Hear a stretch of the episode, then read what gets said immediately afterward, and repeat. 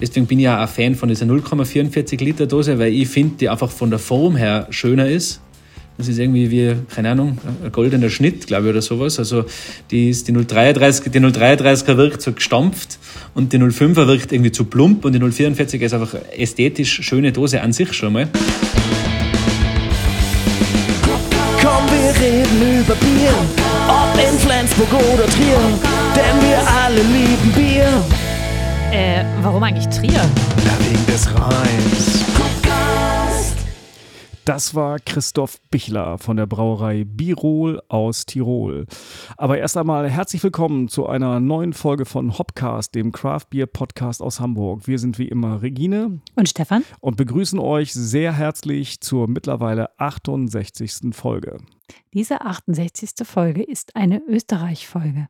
Ja, und in Österreich waren wir tatsächlich sehr lange nicht mehr. Da waren wir nämlich vor vier Jahren bei Brew Age in Wien. Und diesmal haben wir die digitalen Reisemöglichkeiten genutzt und äh, ja, zwei tolle Interviews gemacht. Und zwar einmal mit der Truma Pri- Privatbrauerei und einmal mit äh, Birol. Genau. Aber bevor wir richtig einsteigen ins Thema, ein paar Worte zu uns für alle, die uns zum ersten Mal hören. Wir sind äh, Regine Marx und Stefan Enrichkeit aus Hamburg. Die eine schreibt, der andere macht Musik. Die eine ist International Biersommelier, der andere langjähriger Hobbybrauer. Und zusammen sind wir dort, wo das Bier geschieht. Bier finden wir, das ist eines der meist unterschätzten Getränke in Deutschland. Eine ganze Reihe von Menschen arbeiten daran, das zu ändern. Nicht selten ist da ziemlich viel Liebe zu diesem Getränk im Spiel. Warum? Was treibt diese Menschen an? Was ist der Kick am Bier? Wir wollen euch die Menschen hinter diesem Getränk vorstellen. Mit uns lernt ihr die Bierpromis, die B-Promis der Szene kennen. Diesmal haben wir nicht unser übliches Konzept mit dem Support, sondern wir haben diesmal sozusagen zwei gleichwertige Hauptacts. Das ist nahezu ein Festival sozusagen. mit zwei Bands. Ein Double Billing. Ja, genau. Und äh, wir haben schon erwähnt, Birol und Truma sind dieses Mal unsere Gäste. Christoph Bichler, Birol, am Fuße des Schäffauer im Tiroler Unterland zwischen Wäldern und Wiesen, Tälern und Bergen gelegen. Es sieht wirklich wahnsinnig idyllisch da aus. Dort liegt der Schweucher Stöffelhof. Früher war das ein Bauernhof, seit 2004 ist das auch eine Brauerei. Der Hofbesitzer Peter Bichler, Vater von Christoph Bichler, eröffnete damals die erste, damals noch recht klassische Brauerei in diesem Bezirk. Zehn Jahre später übernimmt sein Sohn das Ruder und das Sudhaus. Der hatte in Amerika Craft Beer entdeckt. Er fand das gut, schlecht fand er, dass es das in Tirol gar nicht gab, nicht mal zu kaufen. Und da hat er kurzerhand beschlossen, ich brauch's mir selbst, zusammen mit den Schulfreunden Max und Marco. Und so wurde das erste Tiroler IPA geboren, das erste Stout, die erste fast gelagerte Bierspezialität. Und äh, es folgte auch recht schnell die erste Auszeichnung und davon wird er euch später selbst berichten.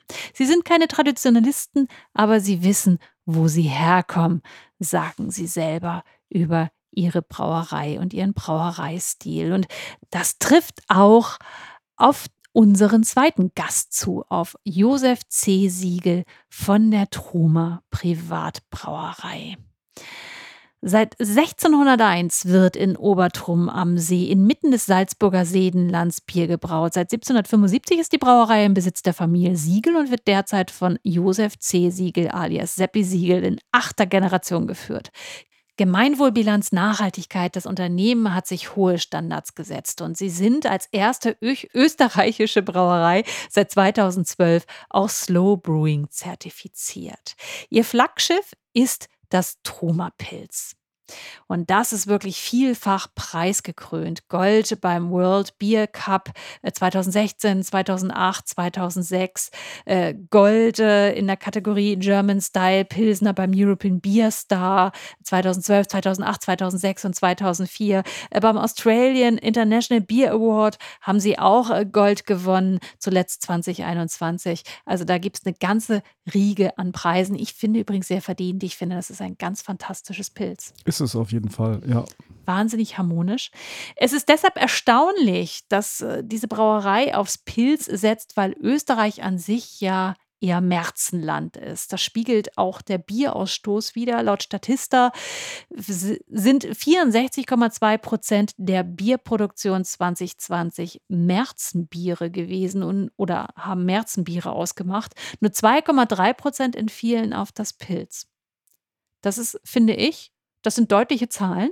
Und trotzdem sagt Seppi Siegel, als ich vor zehn Jahren aus Hamburg nach Österreich zurückgekommen bin, habe ich zu meinem Braumeister Axel Kiesbü gesagt, ich glaube an hopfengestopftes Leichtbier und ich glaube an hopfengestopftes Pilz.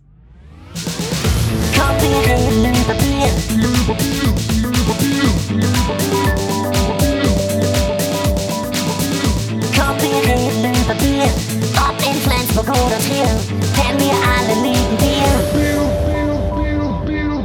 Ich habe bezüglich des Namens eine erste Frage. Und zwar äh, findet man ja eigentlich Josef C. Siegel, der in achter Generation die Truma Privatbrauerei führt. Nun lese ich hier auch Seppi Siegel und ich sehe es auch oft in den Medien, dass du Seppi Siegel genannt wirst. Wie dürfen wir dich denn jetzt nennen? Wie ist das zu erklären mit den Namen?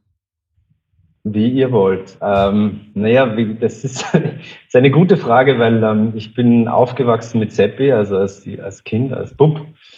Und ähm, naja, je mehr man in das Unternehmen reinwächst, desto seriöser wird alles und dann, ja, dann ist es manchmal ein bisschen irritierend, aber irgendwie, äh, momentan habe ich mich noch für Seppi entschieden. Kann sein, dass ich irgendwann, wenn ich dann 40 plus bin, auf Josef, auf Josef Switch. Aber momentan, äh, momentan behalte ich es noch bei. Aber das ist in der Tat äh, manchmal eine komische Fragestellung. Aber ihr könnt mich gerne Seppi nennen. Alles klar, dann haben wir das geklärt. Vielen Dank. Ja. Seppi, du kommst aus einer wirklich bieraffinen Familie. Das kann man nicht anders sagen. Ich sagte ja gerade schon achte Generation. Erinnerst du dich denn an dein erstes Bier, das du getrunken hast?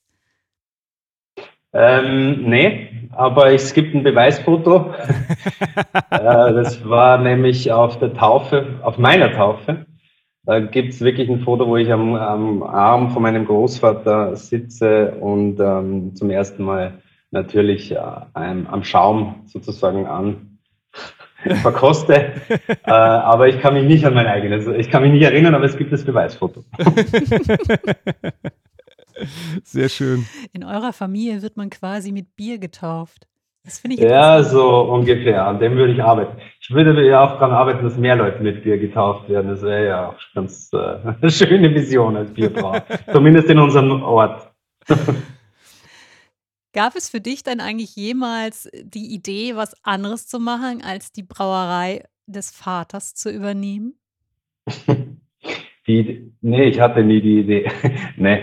Also ähm, ich hatte meine Phasen und hatte Phasen, wo man sich so äh, dann doch einmal intensiver hinterfragt und nicht genau weiß, ähm, ist das mein Lebensweg? Äh, vor allem in einer Phase, wo man Lebenskrise, Trennung, das, äh, das kann schon mal, das löst natürlich so, so manche Fragen in, in einem selbst aus. Aber ich habe mich dann eigentlich gerade in so einer sehr tiefen Trennungs-Lebenskrisenphase äh, dann irgendwo sehr, sehr bewusst dafür entschieden. Also einige Dinge gespürt, warum ich das auf jeden Fall will. Und ähm, von dem her, aber ich hatte schon immer sehr viel Motivation, das weiterzumachen, weil es natürlich ja ganz spannend ist, wenn man im Familienunternehmen aufwächst und, und wir, wir haben natürlich auch immer wieder Bier gezapft und ausgeholfen bei Veranstaltungen. Das war natürlich für uns als, als Kinder, war das die größte äh, Sache hier mitzuarbeiten. Und ja, das, äh, so wächst man halt Schritt für Schritt rein. Aber natürlich, natürlich gibt es Phasen, je jugendlicher und pubertärer man wird, beziehungsweise dann auch der nächste, nächste Schritt in Studienzeit, wo man dann schon einmal auch sich hinterfragt und sagt, wer bin ich denn eigentlich? Aber es ist Gott sei Dank gut ausgegangen.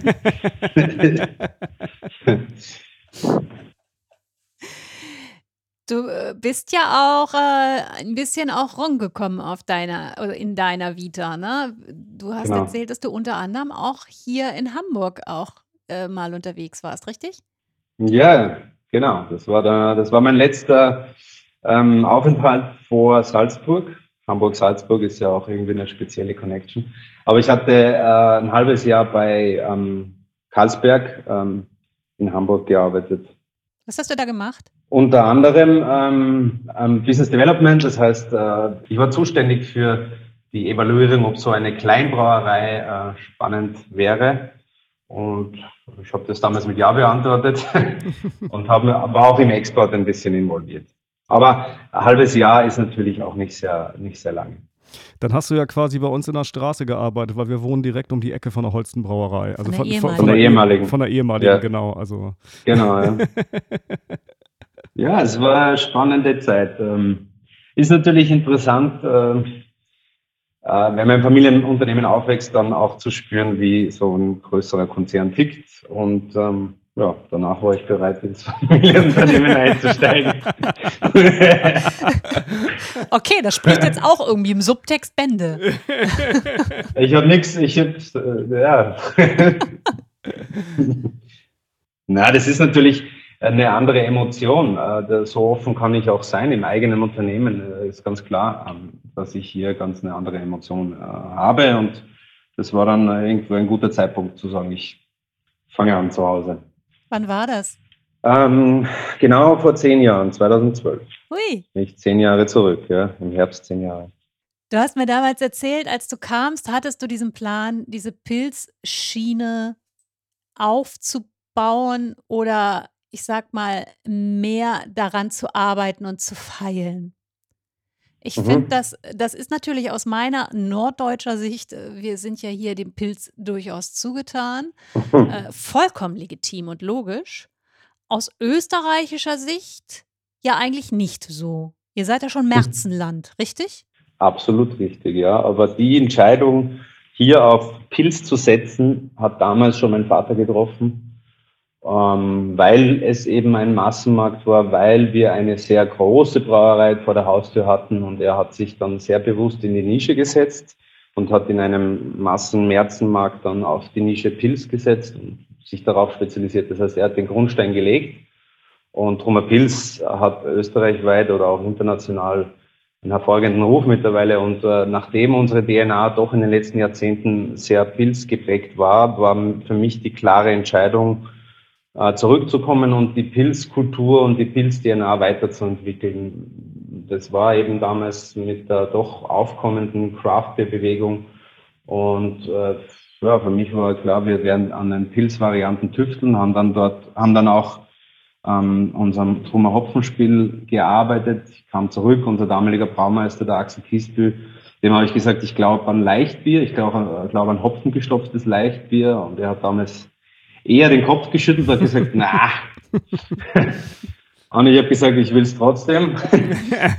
und, ähm, und wir haben dann nach fast zwei Jahren ähm, herumtüfteln ähm, ein wahnsinnig schönes, leichtes, hopfengestopftes Trummer Pilz ähm, am Markt gebracht und, und es ist, macht irrsinnig Spaß. Es ist vielleicht nicht äh, mengenmäßig ähm, explodiert, aber es wächst kontinuierlich und äh, die Liebhaber, die es entdecken, die lernen es auch lieben und ähm, es macht einfach Spaß, diese Leichtigkeit äh, mit der Frische und Fruchtigkeit.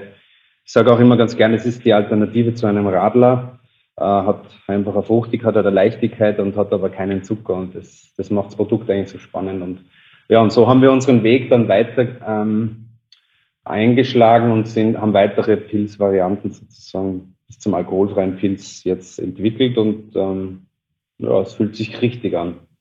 Ja, ihr habt ja irgendwie aber eure, äh, ihr habt ja auch noch eine zweite Linie, ne?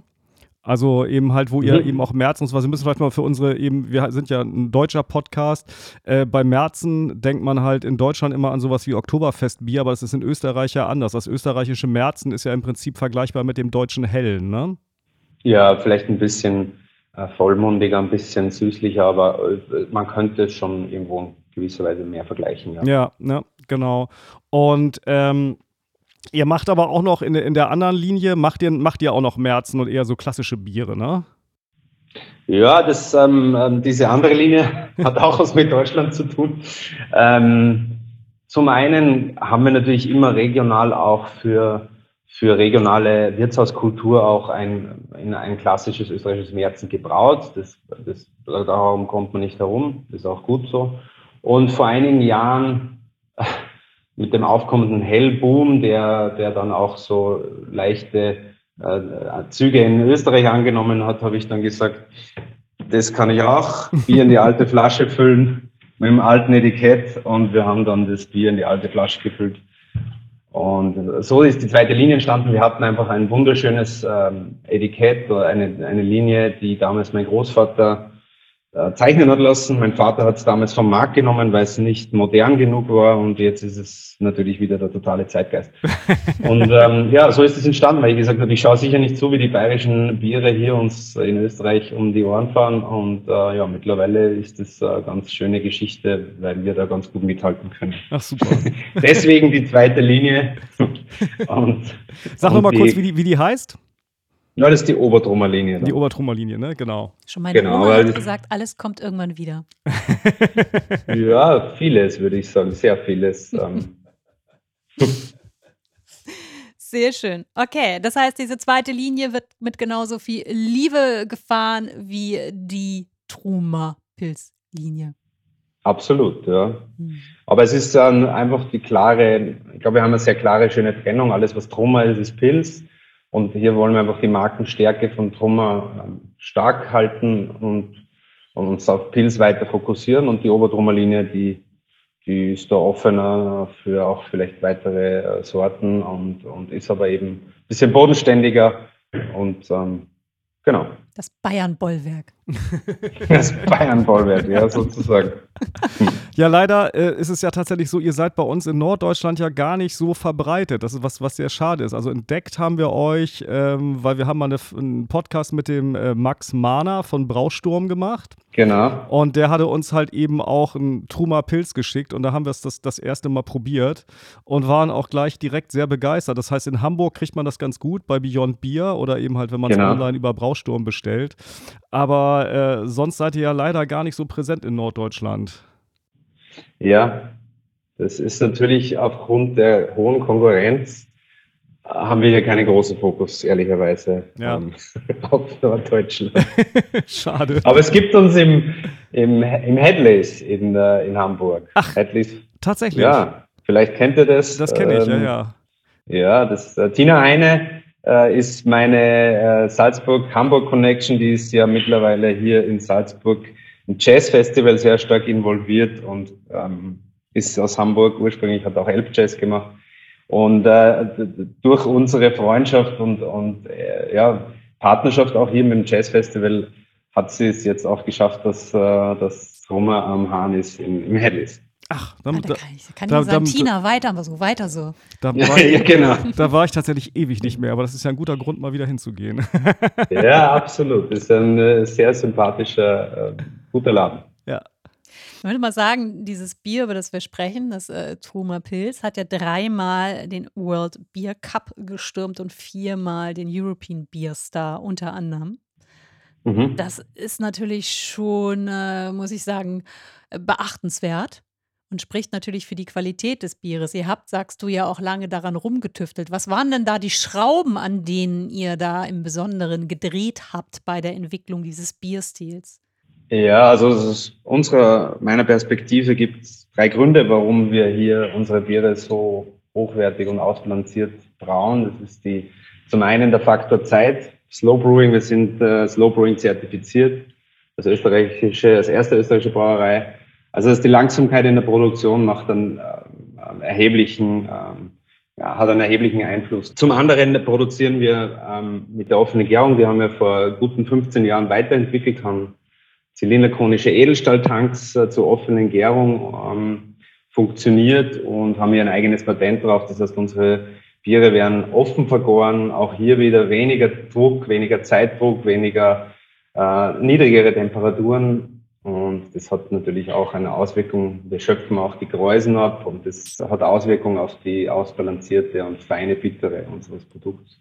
Und äh, zu guter Letzt produzieren wir ausschli- ausschließlich mit Naturhopfen. Das heißt, keine Extrakte, äh, ausschließlich mit Pellets. Das heißt, Hopfen, der gemahlen, getrocknet und gepresst wird und äh, so dann optimal eingesetzt wird. Das ist das Erfolgsgeheimnis unserer Pils oder unserer Biere generell. Spannend, weil die, die offene Gärung kennt man ja sonst eher von den Weizenbieren, ne? Genau, ja. Und die offene Gärung ist ja die traditionellere Gärung, Mhm. äh, traditionelle Gärung und äh, wir haben diese Art der Gärung sozusagen nie, nie aufgehört und haben es dann in die Jetztzeit geführt mit zylinderkonischen Edeltanks, Edelstahltanks. Und ja, aus unserer Perspektive entstehen da entstehen einfach da hochwertigste, schön ausbalancierte, fein bittere Biere. Und äh, genau diese Geschichten sind dann auch eingeflossen, beispielsweise in das Hopfenspiel, das ja, glaube ich, mit 2,9 Prozent ein, ein schönes, smartes Leichtgewicht ist, richtig? So ist es. genau. Ja, ihr hattet uns ja freundlicherweise Biere zugeschickt. Wir haben die alle mal durchprobiert und waren, waren durch die Bank tatsächlich sehr begeistert. Okay, das Also- freut mich sehr. Wirklich, äh, ja, das ist einfach, das ist ja immer, wie, wie du schon sagtest, du, als du angefangen hast, ging das ja auch mit, mit der Kraftbewegung ebenso los und die Kraftbewegung hat ja das Thema Pilz so ein bisschen stiefmütterlich behandelt. Genau, ja. Und äh, da ist es natürlich immer extrem schade, dass jedes irgendwie äh, New England IPA unfassbare Bewertungen kriegt, wenn es gut ist, aber äh, das Pilz eben halt nicht. Damit, damit müsst ihr ja leider leben. Aber ich finde, ihr seid da auf einem sehr, sehr guten Weg. Ich bin schon gedisst, Ja. weil ich mir einen Pilz bestellt habe. Ja, nicht mehr lang, dann ist die Zeit vorbei. äh, ich glaube zum einen, äh, ich habe auch gerade vor kurzem mit Kollegen aus Österreich gesprochen, da, da ist schon wesentlich mehr, weniger, äh, wie soll man sagen, Luft drin in der Craft-Geschichte. Äh, es, es geht jetzt um Bierspezialitäten und ich glaube, die Offenheit gegenüber auch um guten Pilzspezialitäten, die auch eben, wie gesagt, vielleicht Kopfen gestopft oder was auch immer, ähm, die, die wächst und die Toleranz hoffentlich auch. Und ähm, ja, ich bin davon überzeugt, dass äh, gute Lagerbiere einfach Spaß machen zu trinken. Deswegen bin ich zuversichtlich, dass das naja, vor allen Dingen fin findet man ja einfach auch raus, dass man äh, von einem Lagerbier unter Umständen an so einem Abend auch zwei, drei mehr trinken kann, als von den, den äh, Craft-Bomben, sage ich jetzt mal, von den, den äh, äh, Ale-Bomben. Insofern ist also von ja einem Leichtbier auf jeden Fall, von einem 2,9-prozentigen auf jeden Fall. ja. Ja, natürlich, die Drinkability ist, ist gut. Also hängt natürlich auch stark vom Bier ab, aber ja. Kann man schon tolle Biere brauen. Und ähm, ist ja jetzt auch nicht die leichtere, der leichtere Bierstil, muss man ja auch ehrlich sagen. Ne? Auf, auf gar keinen Fall, auf gar keinen Fall. Also das ist ja auch, finde ich, was, was eure Biere so ausmacht. Es ist halt irgendwie die, diese, diese Klarheit im Stil und ähm, das macht das macht's einfach sehr besonders. Klar, im ersten Moment denkt man auch, also natürlich auch vom, vom Preisgefälle her irgendwie so wir als, als Deutsche, die halt natürlich auch sehr äh, im, im Pilzbereich sehr preisgünstige Biere gewohnt sind, fragt man sich Mhm. natürlich auch, warum soll ich denn dafür jetzt das Dreifache bezahlen? Mhm. Aber wenn man es dann trinkt, versteht man es, finde ich. Okay. Das ist schön, das freut mich sehr. Was mich damals beim Erstkontakt äh, irritiert hat, war die Farbe der Flasche.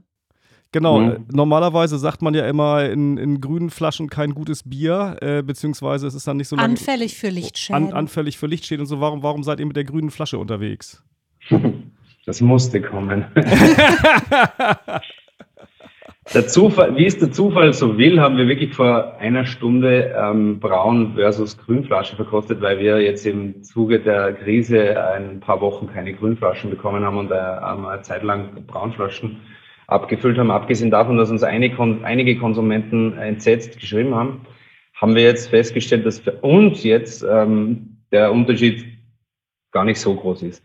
Aber natürlich, ähm, natürlich ist die Frage berechtigt und, und äh, die, die liegt auch ganz klar die Antwort in, das, in den Umstand, dass damals mein Vater auf die grüne Flasche gesetzt hat, vor vielen Jahrzehnten.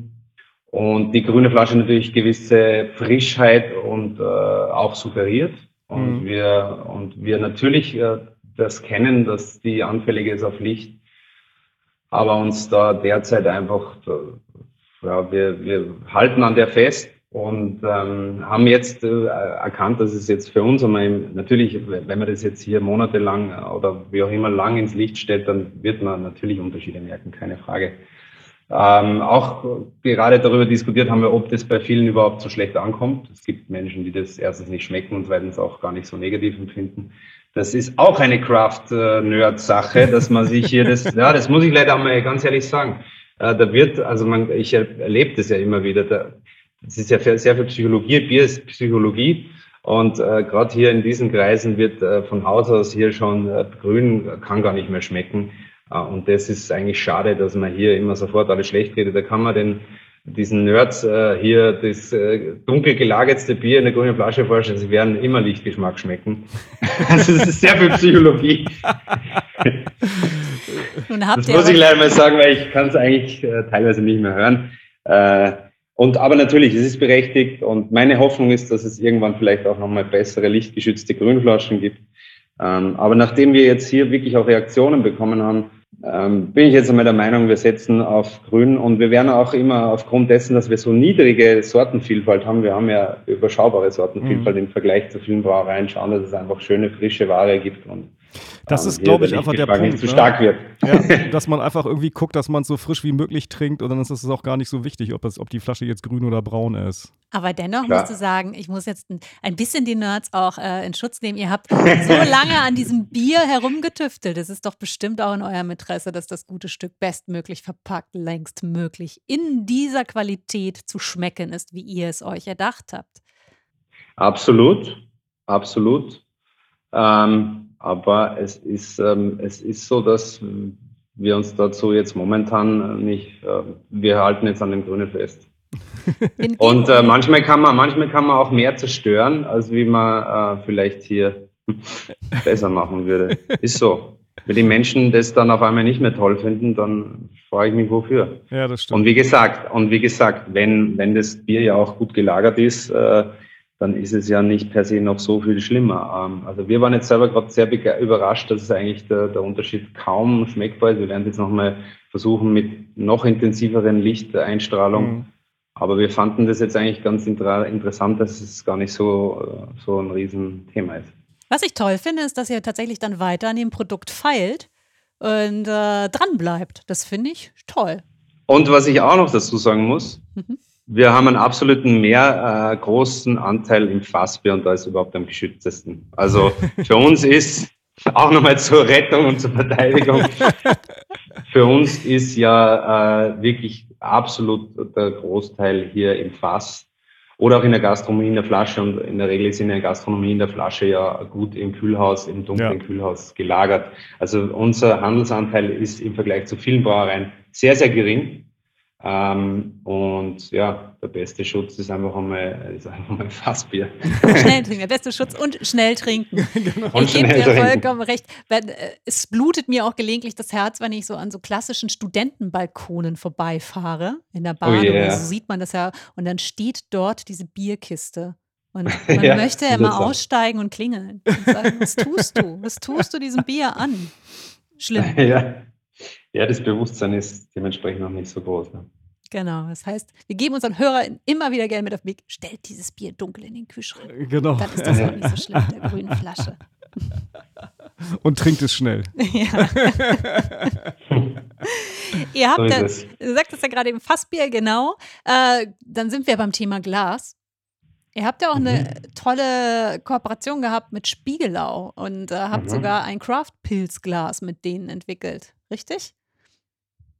Ja, absolut. Hm. Schöne Geschichte. Und war auch ganz positiv überrascht, dass wir eine ganze Seite im Craft Beer Magazin bekommen haben. In der letzten Ausgabe, juhu. In der letzten Ausgabe, ja, das war die weniger positive Überraschung.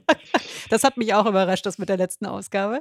Ja, Ähm, ähm, ja na, das war damals äh, die schöne Geschichte, dass wir ja eine Partnerbrauerei in Berkeley in Kalifornien haben, die da auch Drummer Pils Brauerei heißt. Die haben hier die Lizenz, im amerikanischen Markt Pils zu produzieren und sind vor allem sehr stark in Kalifornien und Spiegelau, die sich ja hier verschiedenste Craft-Bier-Gläser ähm, entwickelt haben, haben, haben Kontakt mit uns aufgenommen haben gesagt, ihr seid im Pilzbereich gut spezialisiert und wir würden mit euch ganz gerne an diesem Craft Pilsner Glas tüfteln. Und äh, ja, war ein ganz spannender Prozess, unter anderem mit Georg Riedl, ähm, äh, langjähriger äh, Geschäftsführer der Riedl Glas äh, Firma und die Nerd.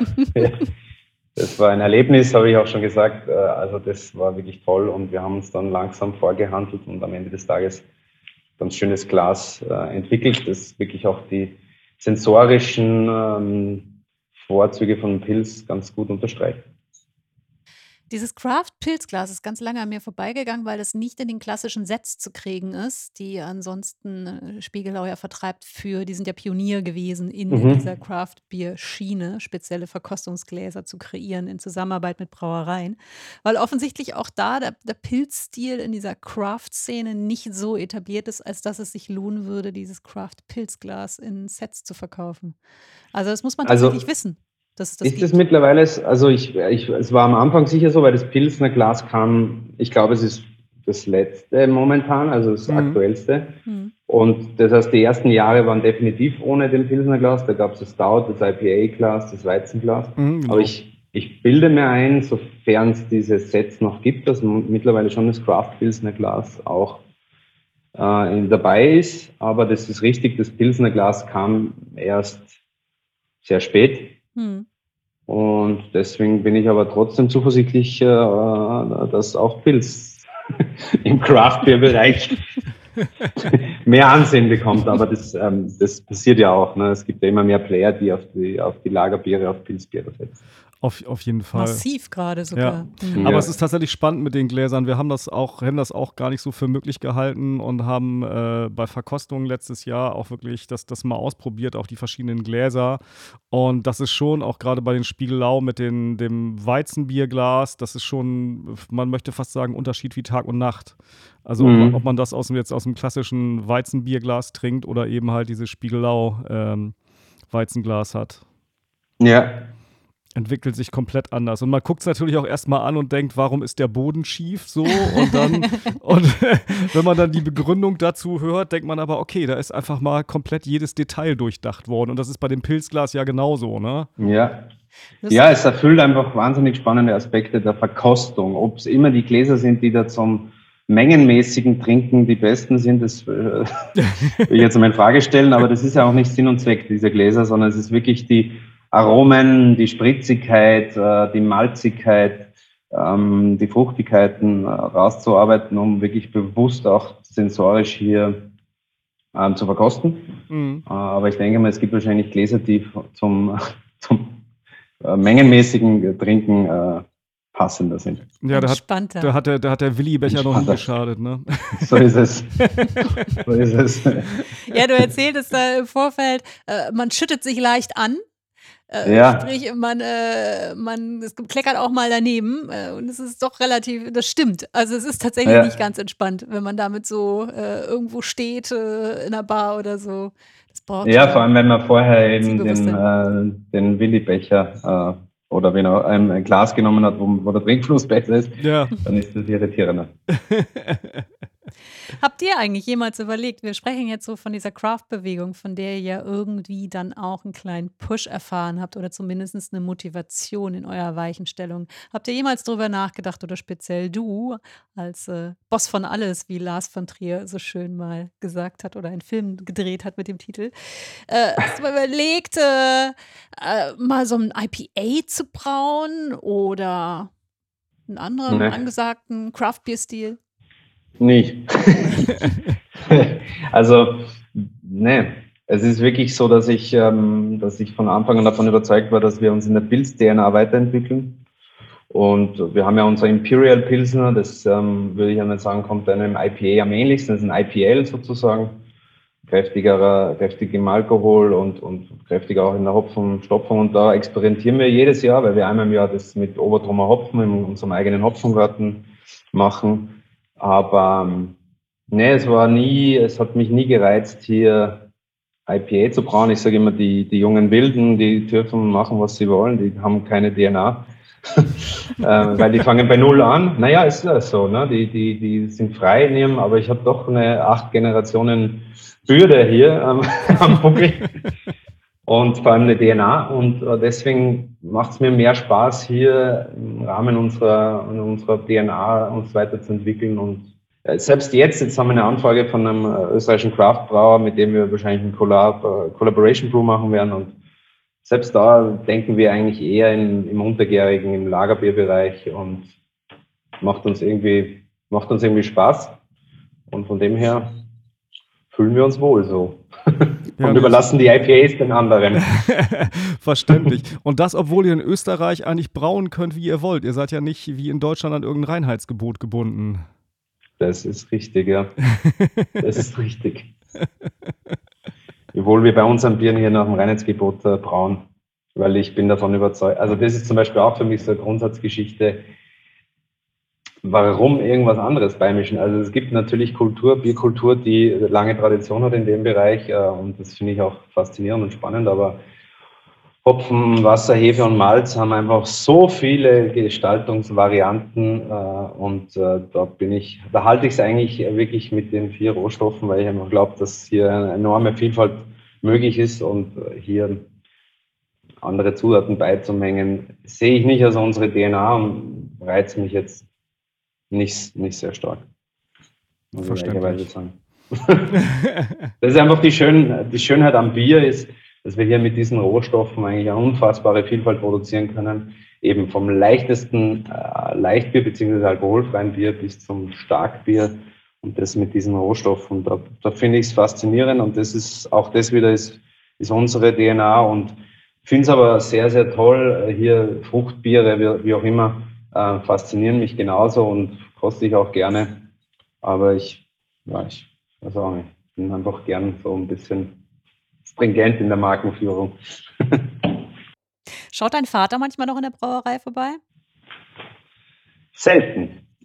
Selten. Aber ab und an fährt er durch. Was sagt er da? Was wolltest du damit wissen? Was wolltest du davon?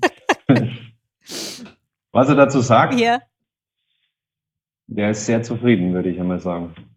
Also wir hatten auch tolle Entwicklung. Corona ist jetzt eine andere Geschichte, aber, aber ähm, na, der ist in vielen Entscheidungen sehr äh, d'accord und, und kann, ist er natürlich, weil er ja sieht, dass wir die Pilzpositionierung weiterentwickelt haben und nicht hier ähm, eben völlig aufgemacht haben äh, in alle möglichen Richtungen, sondern dass wir eigentlich sehr stringent die, die Pilzpositionierung weiterentwickelt haben und das findet er eigentlich äh, ganz spannend und mittlerweile trinkt er eigentlich auch selbst sehr, sehr viel äh, Freispiel. Das ist unser alkoholfreies Pilz. Äh, hätte ich mir so in der Form auch nicht so schnell gedacht, dass es so schnell geht, aber er ist da mittlerweile sehr oft. Ist ja Man muss aber dazu sagen, er war immer einer, der er war immer ein Brauer, ähm, der sehr offen war, der viel auch in Österreich ähm, geprägt hat, die Glaskultur geprägt hat. Und von dem her fällt es ihm selbst im etwas höheren Alter nicht so schwer, hier eine gewisse Offenheit auch uns gegenüber, mir gegenüber zu halten. Und ja, er findet es gut. Ja, das ist toll. Das ist ja immer so eine Geschichte bei Familienunternehmen, wie du gerade eben sagtest, äh, du benutzt das Wort Bürde und manchmal gibt ja. es ja bei dieser Staffelstabübergabe nicht nur positive Vibes, weil natürlich dann auch neue Ideen in so ein Unternehmen kommen, mhm. die vielleicht mit gewissen Dingen brechen oder andere Perspektiven zeigen. Und ihr seid da schon sehr sehr fest auch in eurer Region verwurzelt, auch mit dem, was ihr dort betreibt. Ihr seid Teil dieser Kulturbrauer-Initiative. Äh, mhm. du sagtest gerade eben schon, ihr seid Slow Brewing zertifiziert. Ihr seid Gemeinwohl äh, zertifiziert. Ja. Bilanziert. Genau. Ja, bilanziert, genau, Entschuldigung. Das heißt, äh, da sind ja ganz viele Prozesse, die auch äh, so in die Region reinspielen und zurückspielen. Ne? Genau. Und äh, da ist natürlich, wenn so ein neuer kommt, und vielleicht auch mal neue Weichen stellt, vielleicht äh, die Stimmung gar nicht so gut. Aber in eurem Fall hat es geklappt anscheinend.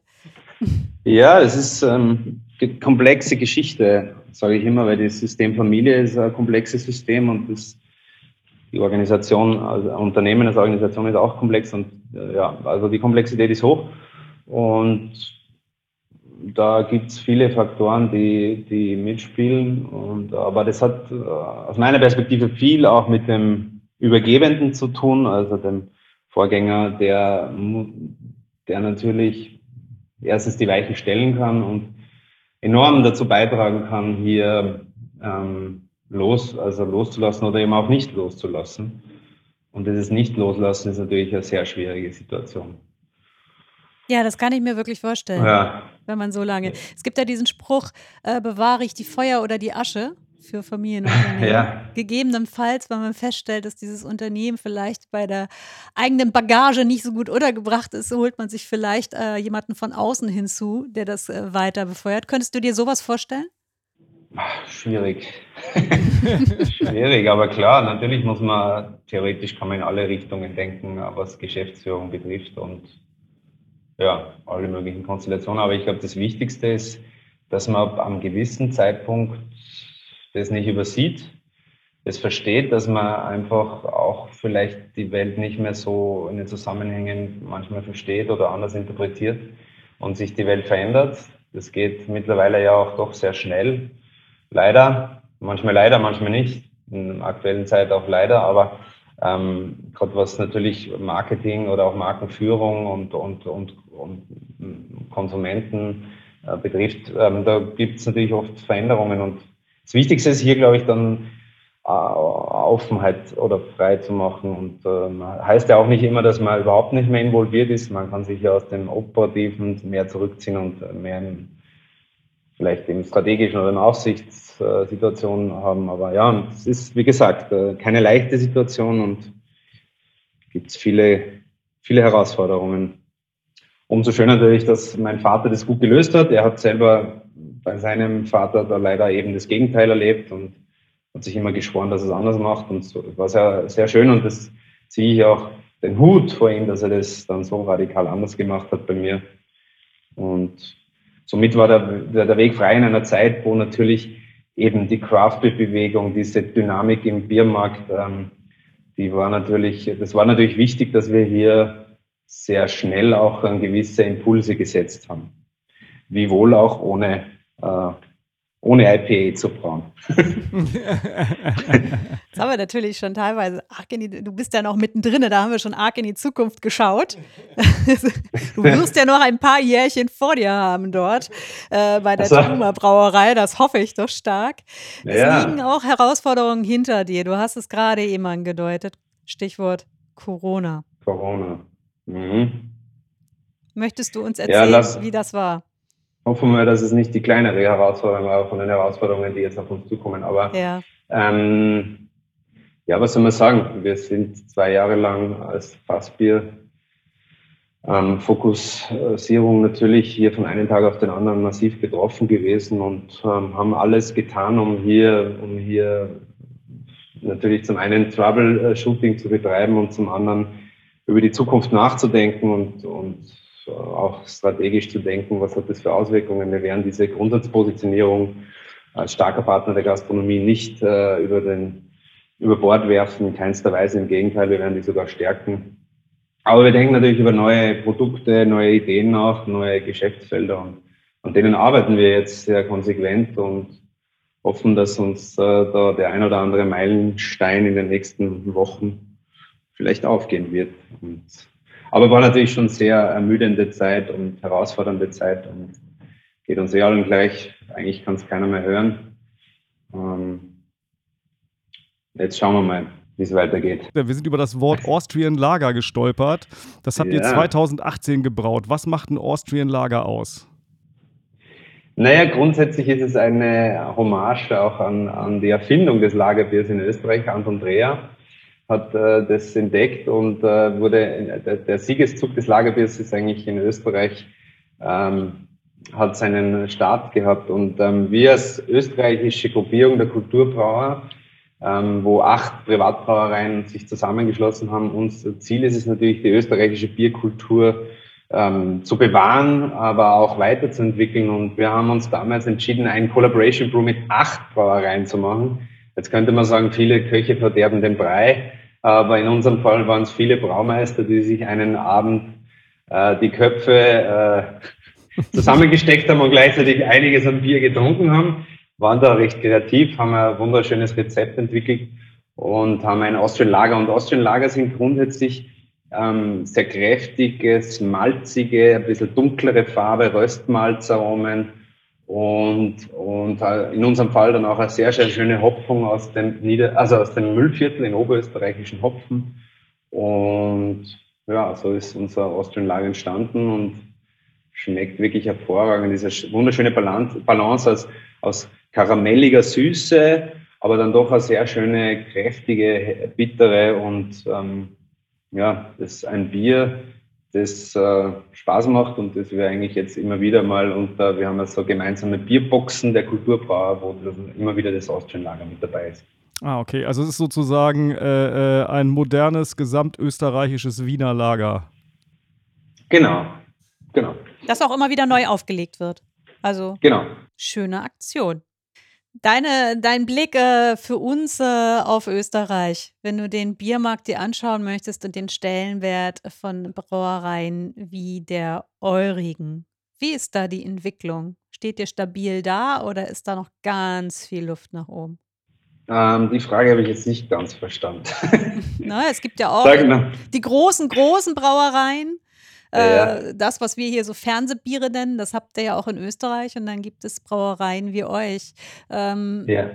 Wie ja, steht ihr da? Äh, ist da? Ist da noch ganz viel Luft nach oben? Äh, also so wie in Deutschland, wo das ein Entwicklungsgebiet ist, diese gesamte Craft-Bier-Szene. Also da ist äh, der Gedanke Craft so, ich sag mal, bei der breiten Biertrinkerbevölkerung noch gar nicht so angekommen. Oder ist das, das eigentlich super in Österreich?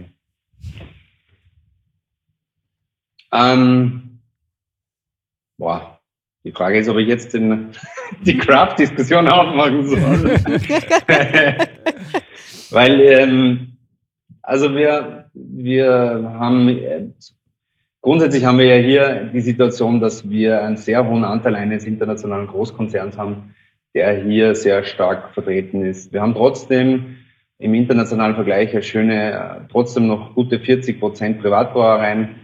Und wir haben immer schon in Österreich Bockbiere, Bierspezialitäten gebraut, haben durch diese Bewegung in den letzten Jahren natürlich mehr Aufmerksamkeit, was Bierspezialitäten betrifft, bekommen. Der Begriff Craft hat aber bei uns keine große Bedeutung gehabt, behaupte ich jetzt einmal, und hat auch schon wieder verloren. Und ich glaube, es geht eben in der Zukunft um schöne äh, Bierspezialitäten, die Spaß machen, Bier zu trinken. Ähm, vielleicht gibt es dann für ganz kleine Nische dann ein bisschen extremere Geschichten. Aber einfach Charakter, ich glaube, wir haben die Chance genutzt, auch unsere Biere wieder ein bisschen mehr Charakter auch zu verleihen, ähm, der vielleicht manchmal in den letzten Jahrzehnten in der Industrialisierung da ein bisschen verloren gegangen ist. Also es ist Luft nach oben definitiv. Bierspezialitäten haben, haben, haben Chancen und da sind wir natürlich als, als Privatbrauereien sehr authentisch. Wir haben jahrhundertealte Geschichten, haben viel Erfahrung. Wir haben MitarbeiterInnen, die hier top ausgebildet sind und ähm, also es macht Spaß. Wir merken, dass, die, dass das Thema Bier, Bierspezialitäten immer mehr Aufmerksamkeit bekommt und ja, also das, äh, da ist, da ist noch viel Luft und Raum für Weiterentwicklung und Begeisterung und Natürlich auch für gewisse Herkunft, Regionalität. Äh, die Menschen wollen wissen, wer steckt dahinter, wer übernimmt die Verantwortung. Ähm, und das spielt natürlich uns sehr positiv momentan in die Karten. Ähm, wiewohl muss man natürlich immer sehr intensiv am Ball bleiben und ähm, ja, am Ball bleiben. und man verleiht der Brauerei ja auch als Inhaber bei so einer familiengeführten Privatbrauerei sein Gesicht. Geht dir das manchmal auf den Keks? Ja. Ja, macht Spaß. Wie viele MitarbeiterInnen habt ihr denn eigentlich? Äh, gute 50. Also wir sind klein, aber fein. Äh, auch eine Größenordnung, wo man auch alle persönlich kennt. Das macht Spaß. Und mir ist es schon auch wichtig, wenn man jetzt zum Beispiel bei uns auf die Website geht, dass nicht nur ich immer im Vordergrund stehe, natürlich ähm, äh, bin ich als, als Kopf hier immer wieder, aber war auch, dass auch das Team hier präsent ist, weil am Ende des Tages tragen wir natürlich gemeinsam die Brauerei und ähm, die Herausforderungen können wir nur im guten Team meistern. Also das hat mir jetzt auch die Corona-Zeit wieder gezeigt. Ähm, der Zusammenhalt, die Loyalität, das geht nur, wenn man hier ein gutes Team ist und macht Spaß gemeinsam. Wir haben immer eine Frage zum Abschluss.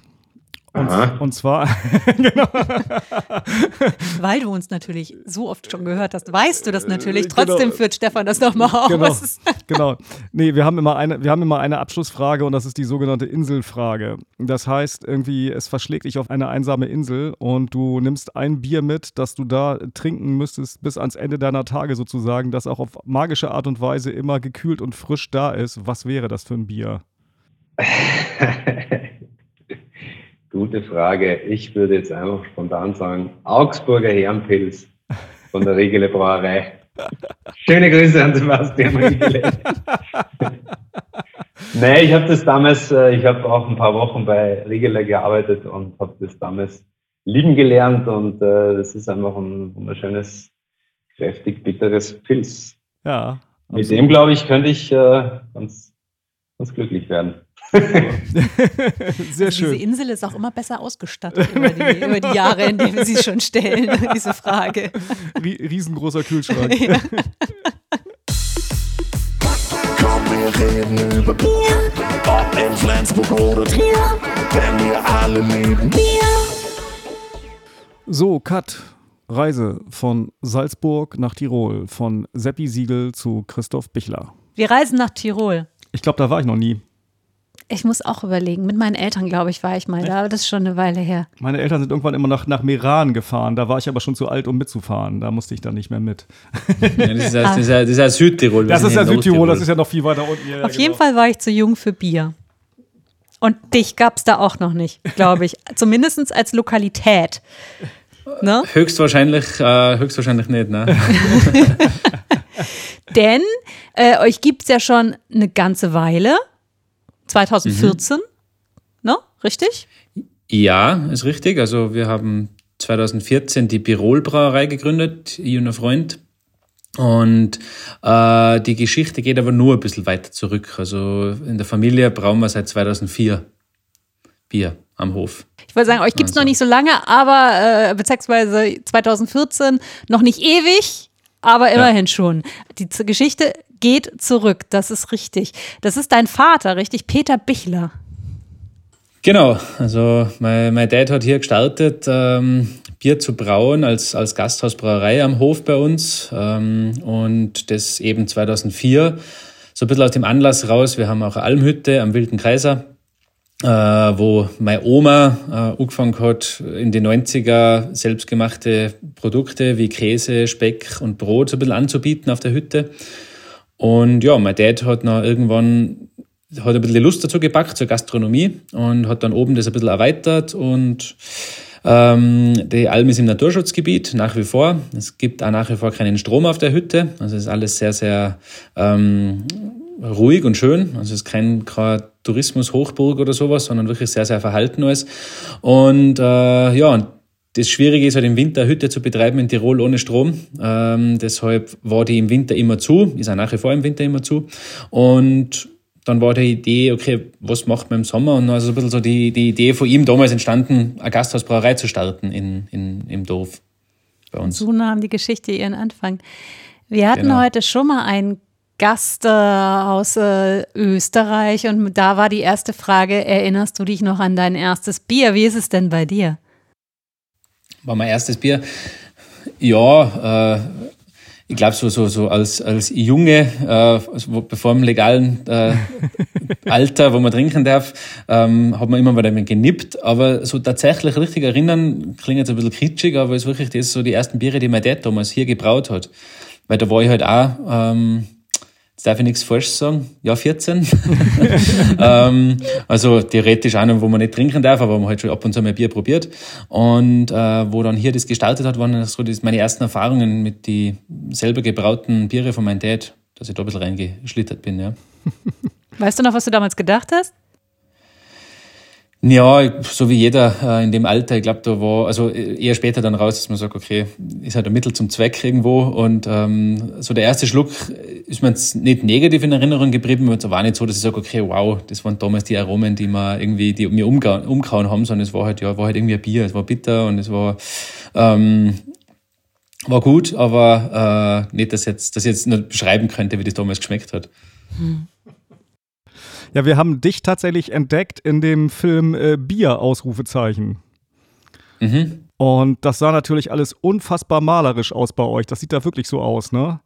Also so mit den. Ja, mit es, den, war kein, es, war, es war kein Bluescreen, kein riesiger, sondern es schaut wirklich ein bisschen so aus. Kommt ein bisschen auf die Jahreszeit natürlich an, jetzt im Frühling. Ähm, wir haben relativ wenig Schnee. Ja, man hat es im Film eh gut gesehen. Äh, es ist relativ, ja, es ist schon schön hier, es ist ruhig auch. Also es ist ähnlich, wie jetzt erst unsere Hütte ein bisschen erklärt habe. Es ist äh, Schwoich, so heißt der Ort. Mhm. Den kennt, muss man jetzt nicht kennen. ist auch sehr schwierig zum Aussprechen, weil man muss hinten noch dieses K leicht mitschwingen lassen. ähm, und äh, ist auch ein sehr ruhiger Ort. Also wir haben hier auch eigentlich, wir haben eine Pension noch, die die Zimmer vermietet und der Rest ist eigentlich wirklich eher, hier leben Leute. Also es ist jetzt etwas, wo man sagt, okay, hier ziehen Leute her, wollen ihr Leben hier verbringen. Wir sind sehr, also unsere Lage ist nicht schlecht. Wir sind in einer Stunde in München, wir sind in 40 Minuten in Innsbruck, wir sind in einer guten Stunde in Salzburg. Also die, die, die Lage ist sehr, sehr gut. Wir sind in fünf Minuten in die Skigebiete, ähm, also haben schon sehr, sehr viele Vorteile hier. Aber das Schöne ist, dass es eigentlich noch relativ unberührt ist und ähm, relativ wenig ähm, Infrastruktur vom Tourismus und so weiter herrscht. Und das macht schon sehr, sehr lebenswert. Und das heißt aber auch, die, die äh, Gärtanks stehen auch wirklich draußen offen rum, wie auf den Bildern? Ja, noch schon. Also das war eher so ein bisschen, äh, also wir haben ja 2014 dann angefangen und haben, wie gesagt, den riesen, riesen Vorteil gehabt, dass bereits äh, viel hier war, was mein Dad gestartet hat. Also diese Gasthausbrauerei. Ähm, das Sudhaus steht auch nach wie vor bei uns im, im Lokal drin. Das ist ja mittlerweile der Birol Taproom und Restaurant. Und ähm, das ist auch so und es bleibt jetzt auch so. Wir bauen dieses Jahr ein bisschen aus. Wir kriegen einen neuen Gärkeller. Und damals war es noch eben so, dass wir einfach im alten Keller keinen Platz mehr gehabt haben und gesagt haben, wir können jetzt, wir sind noch nicht an dem Schritt angekommen, dass wir ein neues Gebäude bauen können. Wir müssen jetzt zuerst einmal eine Zwischenlösung finden und diese Zwischenlösung war, dass wir Danks ins Freie rausstellen. Es funktioniert. Ähm, es ist einfach, wir, wir haben schon hier im Winter teilweise minus 20 Grad auch. Das heißt, wir müssen schon ein bisschen improvisieren, aber es geht. Ah, okay. Und äh, jetzt dann, wenn die neue Halle kommt, äh, dieses Jahr, äh, siedeln wir auch diese Tanks mit hinein, weil es einfach vom Arbeiten her zehnmal mehr Sinn macht und natürlich auch das Ganze ähm, energetisch viel mehr Sinn macht. Also, ja. Wie viel braut ihr denn da so im Moment weg im Monat, im Jahr? Ja, also wir, also wir machen jetzt im Schnitt momentan jetzt, also jetzt ist so gefühlt Corona ein bisschen vorbei oder eine Pause oder keine Ahnung, also seit 5. März in Österreich gibt's ja Corona eigentlich nicht mehr. Ja. Äh, machen wir jetzt schon, also wir schon gefühlt um einiges mehr wie zwischenzeitlich, also wir sind jetzt so, so bei 5.000 bis 6.000 Litern die Woche im Schnitt momentan und ähm, wollen jetzt mit den neuen Kapazitäten, mit dem neuen Keller können wir das Ganze hoffentlich dann auch verdoppeln beziehungsweise dann nochmal einen Schritt weitergehen und ja, so, es gibt jetzt kein Endziel, aber es gibt jetzt auch nicht das, dass ich sage, okay, wir haben jetzt einen, wir- müssen jetzt innerhalb von Jahr verdoppeln, sondern wir wollen das Ganze sehr organisch und gesund angehen, das Wachstum. Und ja, dementsprechend ähm, einfach Schritt für Schritt ein, zwei Tanks die Woche dazu nehmen, die wir mitbrauen und dann muss man es natürlich auch verkaufen. Stichwort Verkauf. Wo wird denn das meiste verkauft? In der eigenen Gastronomie vor Ort oder jenseits der Gastronomie im Handel in Österreich Also Handel? Handel, Handel machen wir in Österreich und im Ausland eigentlich gar nichts. Also wir haben hier eine regionale Listung im, im Supermarkt bei uns. Der Rest ist bei uns Gastronomie, aber nicht die eigene, also die eigene natürlich auch. Aber in der eigenen machen wir momentan so 10, 15 Prozent ungefähr von unserem Bier geht in der eigenen Gastronomie drüber. Ähm, eigene Gastronomie unter Anführungszeichen. Also wir sind, äh, ist ein Familienbetrieb, wir sind irgendwie auch zwei äh, Gesellschafter, wenn es um das geht. Also meine Schwester betreibt die Gastro als eigene Firma, ich betreibe die Brauerei als eigene Firma. Also es ist jetzt nicht direkt unser eigener Betrieb, aber wir arbeiten sehr, sehr äh, eng zusammen.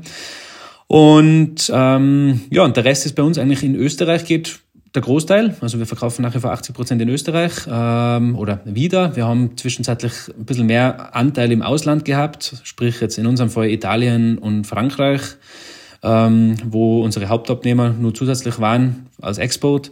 Wobei, wie gesagt, es ist jetzt eher so, dass das Wachstum hier bei uns um den Kirchturm geplant ist. Also Tirol, österreichweit und so weiter. Weil Ausland ist schön und gut und es macht auch wirklich Spaß. Ähm, aber es ist halt einfach, sage ich mal, der, der langfristige äh, Biertrinker oder Bierfan von unseren Biere ist, glaube ich, eher wirklich da, wo wir auch her sind.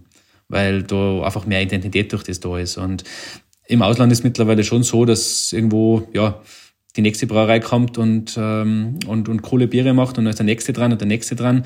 Es ist schon sehr, sehr, sehr schnelllebig alles. Und deswegen ist unser Ziel einfach wirklich stärker zu, in Österreich zu verwurzeln. Und das langfristige Ziel ist auch, das ohne den Handel zu schaffen. Also wir wollen, beziehungsweise ohne großen Handel, sagen wir mal so, wir wollen eigentlich keine Abhängigkeiten haben. Und wir glauben nach wie vor daran, dass die Gastro für uns der beste Weg ist, weil äh, wir für unsere Breitengrade hier doch sehr außergewöhnliche Biere machen. Und äh, da braucht man natürlich ein bisschen an, an, an äh, an, keine Ahnung, versierte Gastronomen, Gastronomen dazu, der das dann auch äh, die Leute erklären kann, ähm, warum das Bier so schmeckt und warum wir jetzt äh, ähm, nicht nur das nächste März, wie es in Österreich heißt, äh, brauen.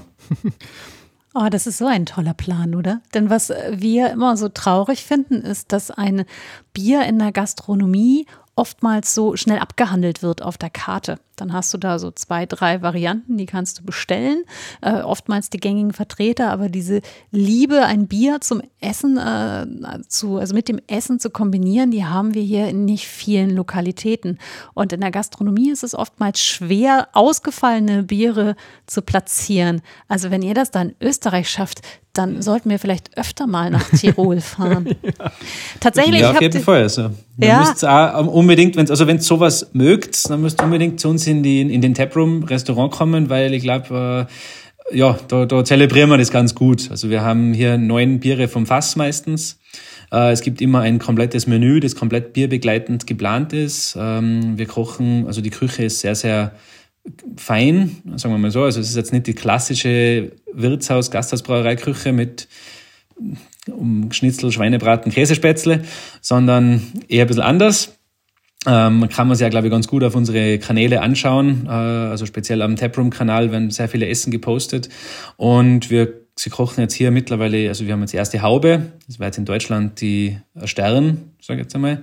Und ja, und es funktioniert sehr, sehr gut. Und das, die Idee war halt immer, okay, wir müssen sehr, sehr gutes Essen zum guten Bier bringen und die Leute einfach auch davon zu überzeugen, dass sie sowohl all Bier genauso zum Essen trinken können, nicht nur Wein.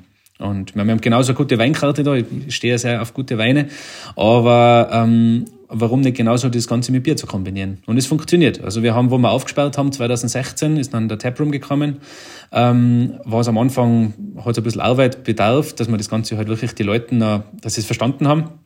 Ähm, und es funktioniert mittlerweile sehr gut. Also wir verkaufen hauptsächlich Bier zum Essen dazu.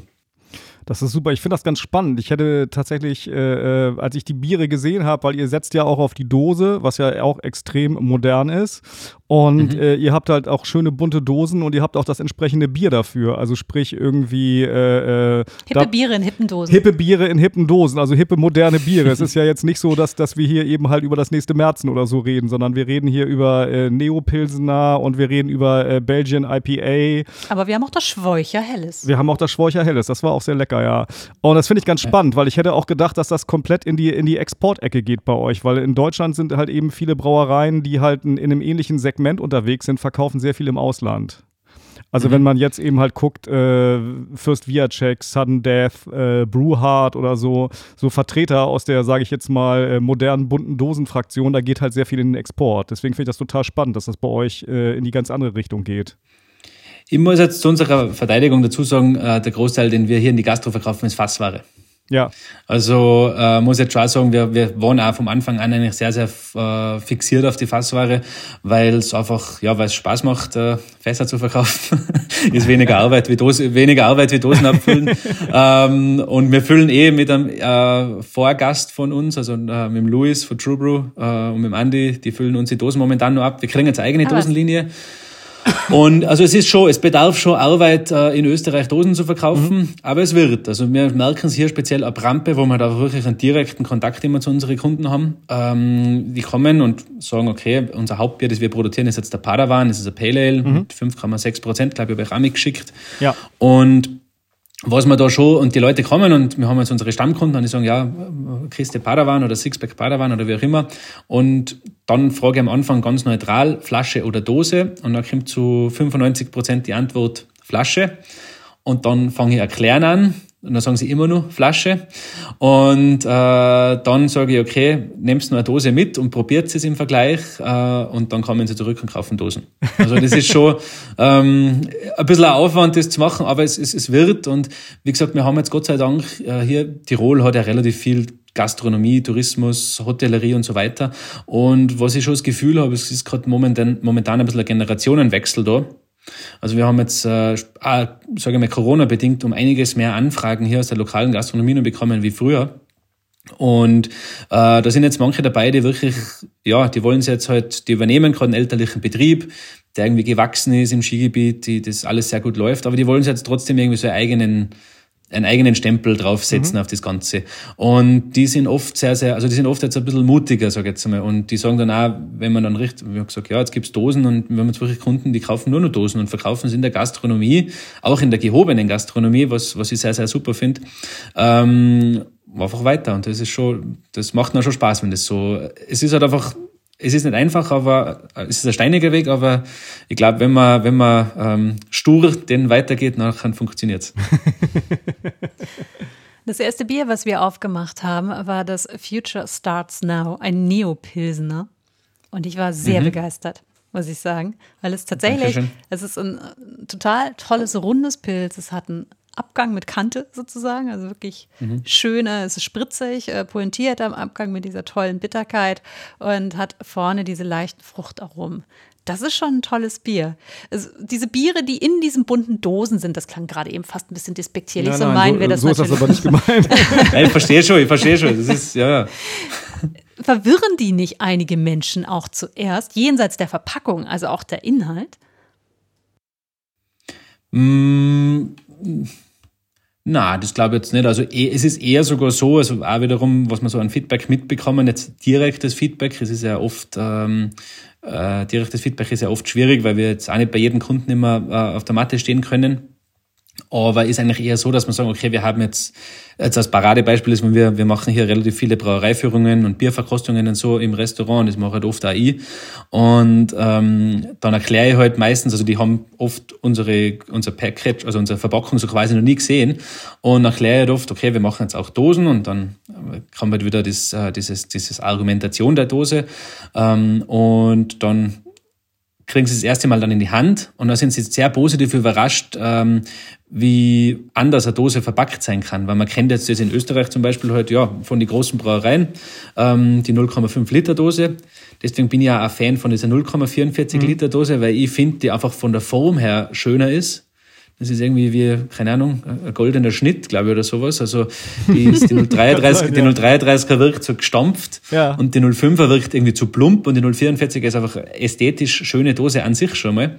Und wenn Sie dann die schwarze Dose bei uns sehen zum Beispiel und, oder diese Labels, diese bunten Labels, dann sind Sie eigentlich meistens eher sehr positiv überrascht von der Optik. Ja. Natürlich vom Inhalt her, ähm, aber ich glaube, das, das grenzt sich vom Vorhinein ab, weil auch unser Neopilz kostet jetzt nicht 80 Cent im Supermarkt, sondern mhm. kostet bei unserer Brampe halt auch um die 4 Euro. Und ähm, deshalb glaube ich, wissen die Leute vom Anfang an schon, dass was anderes zu erwarten ist und sind dann eigentlich ja meistens positiv geflasht. Und ähm, speziell eben das Neopilz hat sehr, sehr gut funktioniert, weil es halt einfach diesen klassischen Biertrinker auch anspricht mhm. und der noch auch sagt, wow, das ist super, das ist was Spezielles, aber es ist nicht zu, zu, zu intensiv von der Aromen her, sondern es ist wirklich einfach ein rundes Pilz, das leicht hopfengestopft ist, äh, wo wir auch bewusst mit Reisflocken brauen, also das schreiben wir auch drauf, ist jetzt nicht so, dass wir das irgendwo aus einem Ding machen, liegt bei uns ein bisschen daran, dass wir nur mit Rohwasser brauen, also wir haben nur unser, wir haben hier unsere eigene Quelle am Hof. Mhm. und ähm, würden dieses klassische schlanke Pilz mit unserem Rohwasser so nicht hinbringen, deswegen haben wir uns in dem Fall ein bisschen mit Reisflocken geholfen. Und äh, finde ich auch ganz spannend, also weil die Ursprungsidee von dem Bier war eigentlich ein, ein, ein Japanese Pilsner, ähm, und eben Sorachi Ace, was ja ursprünglich eine japanische Sorte ist, ist da drinnen, die aber eben in dem Fall eine Hallertau kultivierte äh, ähm, Sorten ist, oder den, wo wir kaufen, kommt aus der Hallertau. Ähm, und eben diese Reisflocken dazu. Und auch hat uns auch irgendwie das Wort Neo-Pilsner ganz gut gefallen und hat irgendwie jetzt passt zu der ganzen Zeit, wird die Zeiten auch waren und haben wir genau zum Neujahr released und so weiter, ähm, um einfach ein bisschen eine positive Message rüberzubringen.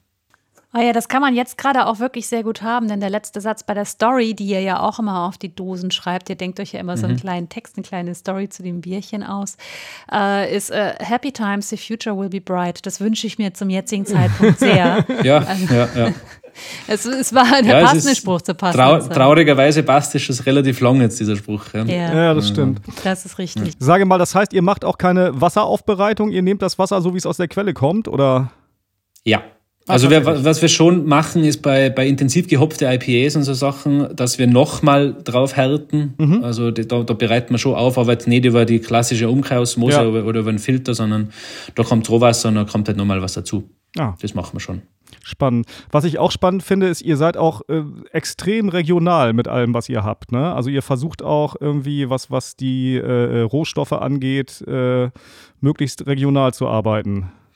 Ja, also wir haben schon, wir probieren eine, sagen wir, eine gesunde Mischung zu finden. Es Ja. ist jetzt natürlich, äh, wir haben jetzt, ich weiß nicht, wie ich das Cold Stoke mitgeschickt habe, das Ja. mit dem Skifahrer Ja, drauf. Das haben ja. wir gestern getrunken. Ein Pale Ale. Äh, Cold Pale Ale, genau, nur mit Hallertauer Hopfen, ähm, nur mit selbst angebauter Gerste. Also wir bauen hier am Hof äh, Gerste an, seit mittlerweile eh schon drei Jahren. Wir haben nur einen befreundeten Nachbarlandwirt, der für uns anbaut, äh, Getre also Gerste momentan hauptsächlich.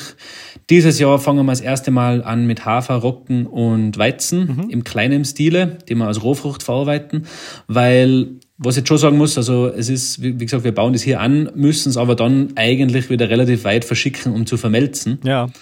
Und deshalb ist jetzt eher so unser Plan, dass man sagt, okay, wir setzen jetzt lieber ein bisschen mehr auf die alternativen Getreidesorten, unter Anführungszeichen, die wir dann halt auch als Rohfrucht verwenden können, Ja. wie zum Beispiel eben Hafer, Weizen, Roggen und Gerste als Rohfrucht bin ich einfach, haben wir probiert, bin ich nicht so der große Fan davon, aber eben alle anderen Sachen ähm, und wir arbeiten generell sehr viel mit Hafer, eigentlich schon immer ähm, weil es hier in Tirol gibt es eine äh, alte Sorte, alte Hafersorte, die wieder kultiviert wird und auf die wollen wir jetzt auch noch ein bisschen setzen und ja, es macht halt noch Spaß. Es ist halt einfach, ähm, ich habe es zuerst eh schon gesagt, ich, ich trinke auch sehr gerne Wein und ich finde beim Wein ist, ist wirklich das Schöne ist, man arbeitet halt vom Boden weg bis hin zur Flasche an allem selber. Und wir probieren das jetzt ein bisschen mit Bier zu machen. Es ist jetzt äh, natürlich ganz was anderes, ganz ein anderes Produkt. Und wenn ich jetzt hier Gerste aussehe, dann kommt die Sämaschine, die sät die Gerste aus, dann kommt der Mähdrescher, der, der, der, der das wieder runternimmt. Also es ist natürlich nicht so romantisch und so viel Handarbeit wie beim Wein. Aber zumindest können wir ja, auch die Leute zeigen, wie schaut ein Gerstenfeld aus, weil hier in Tirol, wir haben links und rechts Berg, ähm, ist nicht ganz üblich, dass man Gerste anbaut. Und äh, auch nicht ganz einfach, dass man die Maschinerien findet, hier, der hierher kommt, weil es wäre jetzt ein Blödsinn, dass wir uns alles selber kaufen. Und ähm, deshalb äh, einfach zum die Leute sagen, okay, wie schaut denn der Rohstoff zum Bierbrauen überhaupt aus? Äh, weil wir haben auch erste Versuche gestartet mit Hopfenanbau und äh, sind kläglich daran gescheitert. Liegt aber daran, dass wir äh, Schafe gehabt haben, muss da dazu sagen. Und ich war halt irgendwann eine Woche nicht da und die Schafe sind ausgekommen und haben unsere ganzen Jungpflanzen aufgefressen. Jetzt haben wir keine Schafe mehr. und äh, dafür haben wir Schweine äh, letztes Jahr dazugeholt am Hof. Die könnt ihr den Ähm, Treber auch essen dann. Genau, die Schweine kriegen einen Treber und werden dann im Herbst zu Fleisch und Speck verarbeitet. und die Idee ist halt wirklich, äh, weil wie gesagt, wir sind eine Landwirtschaft, wir sind eine aktive Landwirtschaft. Äh, Die Idee ist halt einfach ähm, bei uns auch im Taproom, im Restaurant, alles zu bündeln. Also ich sagen, okay, passt, man kann jetzt hier hinkommen, kann das Bier trinken, das zum Teil aus, aus die Rohstoffe gebraut ist, die wir selber bauen, anbauen, ähm, kann dazu Fleisch essen, das hinterm Haus ähm, auf, glaube ich, relativ schöne Art und Weise herangewachsen ist. Also wir haben Schweine in Freilandhaltung und ähm, ja, und kann das dann halt irgendwie alles in einem Abend genießen und einfach eine gewisse Wertschätzung oder eine gewisse Sensibilität wieder hervorrufen für Produkte, die wir konsumieren. Ja. Aber meinst du, man könnte denn sowas wie jetzt, äh, ich bringe doch mal einen Namen rein, damit die HörerInnen das auch mal alles so kurz einordnen. Das andere, The Moon of Love, äh, gibt es auch eine kleine Playlist auf Spotify, ganz sehr charmant. Ähm, Genau. Meinst du, man kann so ein rundes IPA, das ja sehr mit Citra äh, Aromen Mhm. spielt und Zitrusaromen spielt, äh, mit, nur mit heimischen, selbst angebauten Hopfen brauen, muss man da nicht auf die, den Zuchthopfen von genau anderen der Punkt. zurückgreifen? Genau, das ist genau der Punkt, was ich zuerst gesagt habe. Ähm, also wir machen es zum Teil so gut wie es geht, aber es macht mir genauso Spaß, eben so was ist Under the Moon of Love zu brauen, das ist ein IPA mit nur Zitrahopfen. Und ähm, es ist auch selbst wenn in der Holledau Citra angebaut werden würde, ähm, kriegt er nicht die Aromatik, die jetzt ein amerikanischer Citra hat, mhm. weil einfach ähm, der, der Boden, das Klima und so weiter sehr, sehr große Rolle spielen. Und das ist eigentlich der einzige, das einzige Produkt im Bier ist, das wirklich dieses Terroir, sage ich jetzt mal, hat, ähm, wo das sehr, sehr wichtig ist, wo es herkommt. Und das Gleiche gilt für Neuseeländer, für Australier und so weiter. Und deswegen sage ich, wir machen es zum Teil, wir wollen aber genauso offen sein und herzagen, okay, was gibt's denn alles äh, an andere Aromen nur im Bier? Haben jetzt aber jetzt im, als nächster, nicht als, als übernächster äh, Release sozusagen bei uns im Frühling kommt immer ein Bier, das nennt sich Bruce Willis. Das ist ein Bier mit Fichtennadeln und Fichtentriebe und das ist im Prinzip angelehnt an einer eher, sage ich mal, äh, an einer West Coast IPA, also eher ein bisschen malziger gehalten und da verzichten wir aber bis auf die bittere komplett auf den Hopfen. Der komplette Aromatik nur von den Fichten, die wir hier sammeln, also von den jungen Fichtensprossen und von den Nadeln. Und äh, da funktioniert sehr gut. Also man muss halt irgendwie Substitute finden. Aber jetzt, äh, dass man, glaube ich, irgendwann hergeht und sagt, okay, wir haben jetzt einen Citra aus der Halledau und das Bier schmeckt so, wie jetzt das Under the Moon of Love schmeckt, das wird nicht gehen. Schmeckt halt anders. Ist halt dann mit Halledauer Citra, sag jetzt mal, wenn das soweit ist.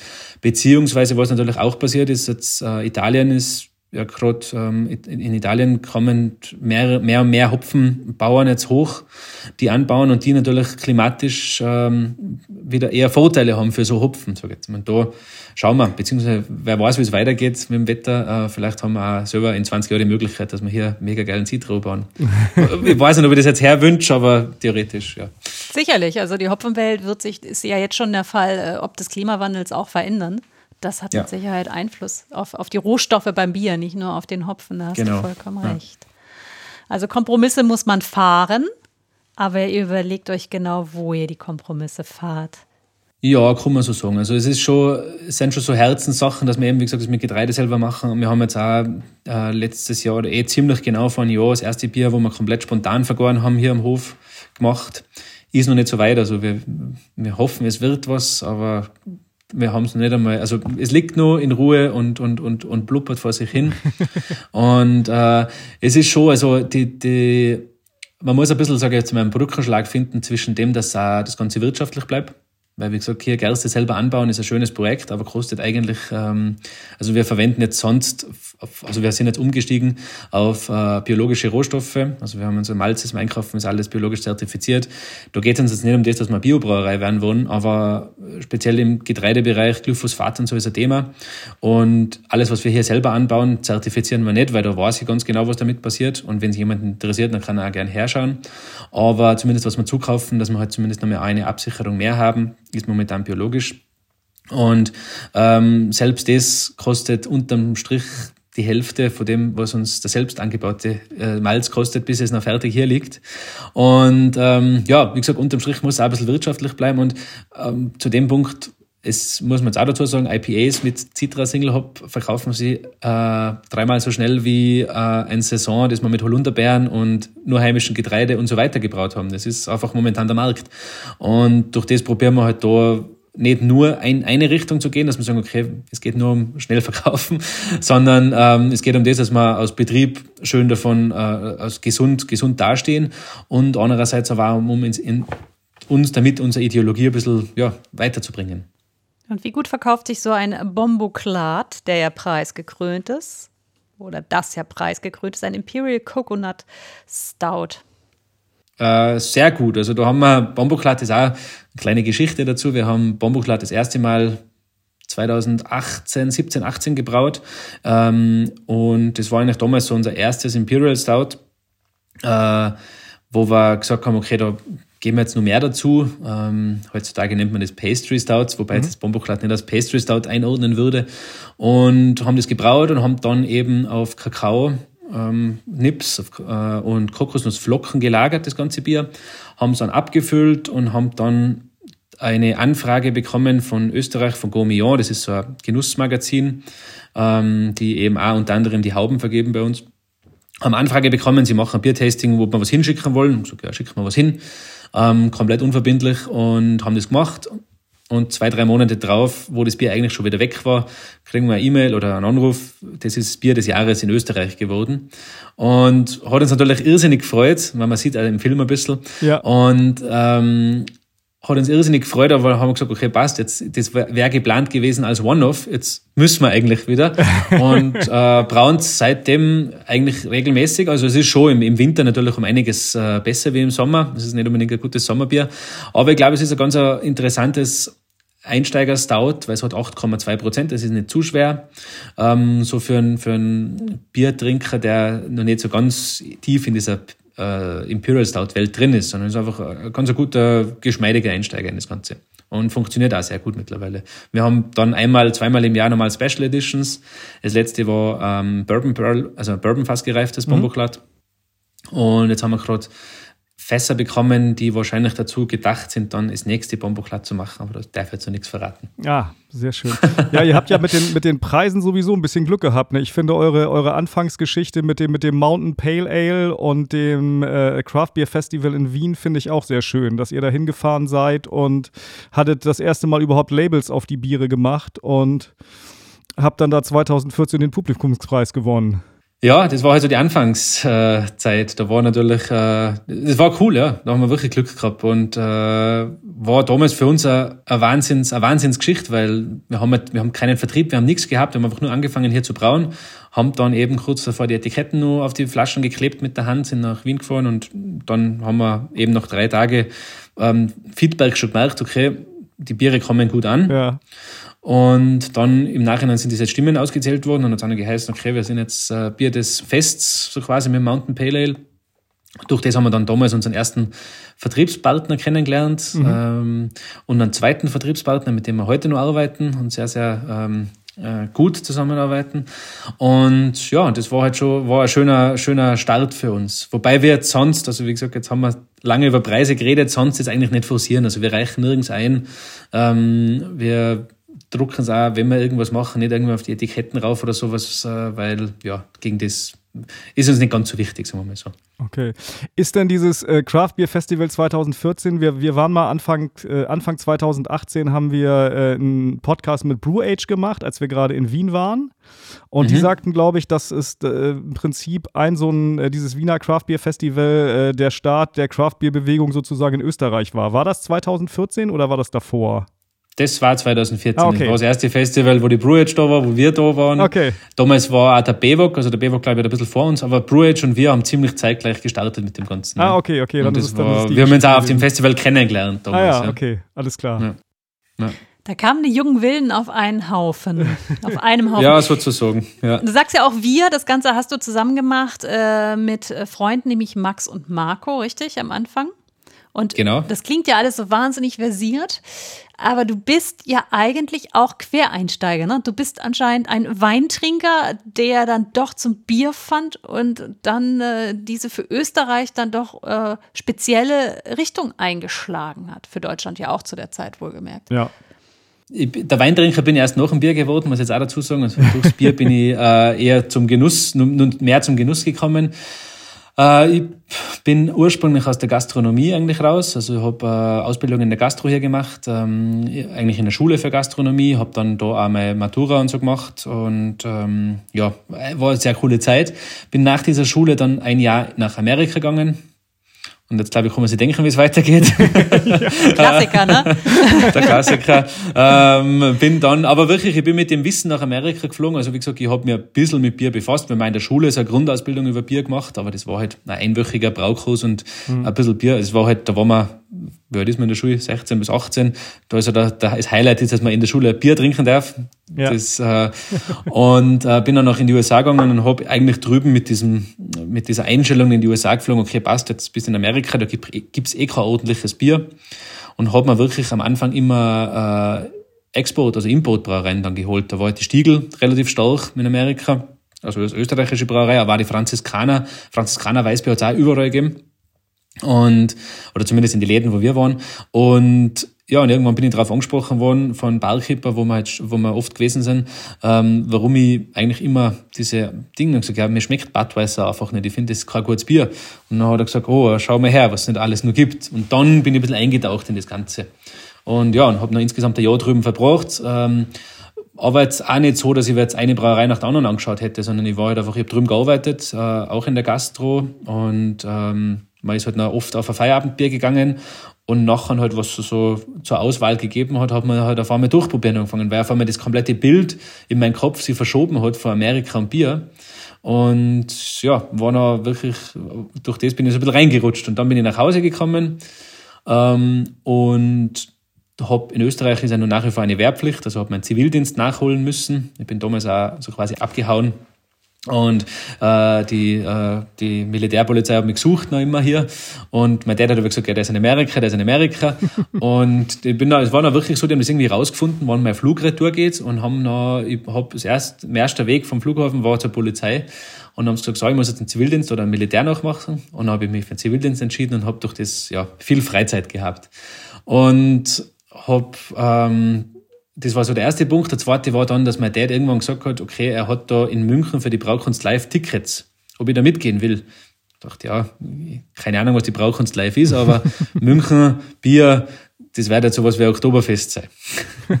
und äh, sind wir da hingefahren und ohne, dass ich mir irgendwie vorher schlau gemacht hätte, sind da rein, sind bei der Tür eingegangen, das war sie immer nur die erste Brauerei, die vor uns gestanden ist, war damals Brewfist aus, äh, aus Italien. Und gehen wir hin und dann sehe ich, dass die IPAs und Pale Ales haben und sage zu meinem Dad, schau mal her, das hast, ob er sowas schon mal getrunken hat. Er kennt das auch nicht. Und dann sind wir da hin. Ja, dann haben wir das IPA bestellt. Er ist erst, ist das erste IPA in, im Leben meines Vaters. Und na, er war ja auch ganz begeistert. Und dann haben wir irgendwie den ganzen Tag auf der Braukunst verbracht und äh, sind nicht nüchtern nach Hause gefahren mit dem Zug wieder und haben dann auf dem Heimweg beschlossen, okay, jetzt brauchen wir auch mal sowas da. Okay. Und ja, und so ist das eigentlich so ein bisschen gestartet. Und eben, wie gesagt, habe dann eben während dem Zivildienst relativ viel Zeit gehabt und ja, habe dann ein bisschen angefangen, erstens zu helfen in der Brauerei. Das hat einfach gesagt, okay, ich, mache die klassischen Gasthausbrauereibiere. Und dann mit einem Freund, mit Max damals, äh, gesagt, du, äh, hilft mir ein bisschen ab und zu, Braun, der hat nebenbei studiert, hat auch viel Zeit gehabt. Und äh, ja, und so sind wir da ein bisschen eingeschlittert in dieses, in dieses Hobby. Und äh, das Hobby, was zum Anfang an schon eigentlich immer war, wir haben immer 1000 Liter Bier braut. Also wir haben nie, wir haben nie kleiner gebraut und äh, ja, und so hat das angefangen und das war noch eigentlich so zwei Jahre lang, dass wir das so, so als Nebenprojekt betrieben haben haben damals einen Hoppe Markus, der schon mal bei euch war, äh, kennengelernt. Ja, der, der, er, er, nicht, aber sein einer Kollege. Also wir haben schon mal über den, den genau über den Markus, über Hoppe okay, ja. haben wir schon mal gemacht. Ja. ja. Und äh, war gerade letzte Woche wieder draußen, haben auch wieder gemeinsames Bier gemacht. Also einen Hoppe Markus kenne ich jetzt auch schon lange und haben dann damals eigentlich äh, mit dem Hoppe Markus teilweise hier mit anderen Leuten hier gebraut, einfach zum Spaß und haben das abgefüllt. Der Hoppe Markus hat uns noch eben diesen Brückenschlag gemacht zu einer Abfüllung in Bayern draußen, wo wir dann unsere Biere in Fässer abgefüllt nach Bayern gebracht haben, abgefüllt in Flaschen haben und einfach hier an bekannte Freunde, Verwandte ab Rampe auf der Hütten und so verkauft haben. Ja, und dann irgendwann haben wir gesagt, passt, es macht wirklich sehr viel Spaß, Bier zu brauen. Äh, warum gründet man nicht eine eigene Firma? Und dann äh, ist Birol gegründet worden. Nennt der Hoppe Markus dich Birol, Christoph? Äh, kann sein. Ich, weiß nicht, wie er mir im Handy eingespeichert hat. Keine Ahnung. Wobei, ich, also, ich kenne einen Hoppe Markus schon, da hat es Birol noch gar nicht gegeben. Also, da war früher hat er das alles hier Stöffelbräu geheißen. Wir sind hier, das ist der Stöffelhof, ähm, wir haben die Stöffelhütte, die Alm und eben dann war das Stöffelbräu. Also vielleicht hat er mir unter Stöffelbräu Christoph eingespeichert. aber, aber sage mal, äh, die, ihr habt ja auch, das ist ja so eine, so eine zumindest optisch so eine klassische Brauhaus-Brauanlage, äh, die ihr da stehen habt. Ähm, ja. Äh, war das denn damit überhaupt möglich, diese ganzen äh, moderneren Biere zu brauen mit so viel Hopfen oder musstet ihr da sehr viele Tricks und Kniffe anwenden, um das überhaupt hinzubekommen? Mm, naja, es ist na, es war immer möglich. Also ich habe irgendwann im Nachhinein mal nachgefragt, äh, auf was die Anlage ausgelegt ist. Und ja. wir sind eigentlich ausgelegt auf eine, auf eine Malzschüttung von 175 Kilo ist die Anlage gebaut. Wir schütten im Schnitt 225 bis 250 Kilo. Ja. Man muss halt schon dazu sagen, es ist eine sehr, sehr gute Anlage. Durch das funktioniert es sehr gut. Äh, wir behalten auch die Anlage jetzt auch durch den Neubau. Die Anlage bleibt vorerst. Äh, wir automatisieren jetzt ein bisschen, also wir kriegen jetzt Malzförderung und so weiter dazu. Und das ganze Hopfenthema, das ist ja irgendwie gewachsen. Also wir haben unsere Biere, wenn ich mir jetzt also die alten Rezepte anschaue, die wir vom Anfang an gemacht haben, ähm, da war es ja nicht so, dass wir jetzt, keine Ahnung, 25 Gramm pro Liter Hopfen reinwirft, Ja. sondern also das irgendwie hat das langsam gestartet und dann hat das, war das eher so eine Evolution und mit dieser Evolution ist halt auch unsere Technik hat sich verändert und wobei unterm Schnitt, äh, unterm Strich brauchen wir, wenn es um Technik geht, eigentlich eh sehr simpel. Also wir, wir stopfen einfach äh, von oben in den Tank rein. Ähm, wir haben unsere maximale Menge ermittelt, die in Whirlpool reinpasst an Hopfen insgesamt. Die nutzen wir aus. Ähm, und das war's eigentlich. Also es Okay. ist jetzt nicht so, dass wir jetzt irgendwie technisch äh, dort me mega ausgerüstet sind seit dem Start. Also es ist eigentlich ziemlich ähnlich. Wir haben jetzt schon natürlich, wir haben neue Tanks dazugestellt. Wir wissen, bei den Tanks mittlerweile wollen wir oben Öffnungen haben, dass wir eben sowas wie Hopfenstopfen von oben machen können und so weiter. Und, aber der Rest ist eigentlich bei uns eher, was sich viel entwickelt hat, war Hefe. Hefe ist, ist, ist eigentlich unser sehr wichtiges Thema. Ähm, wir haben jetzt nicht hunderte Hefestämme, aber wir haben zumindest immer frische Hefen.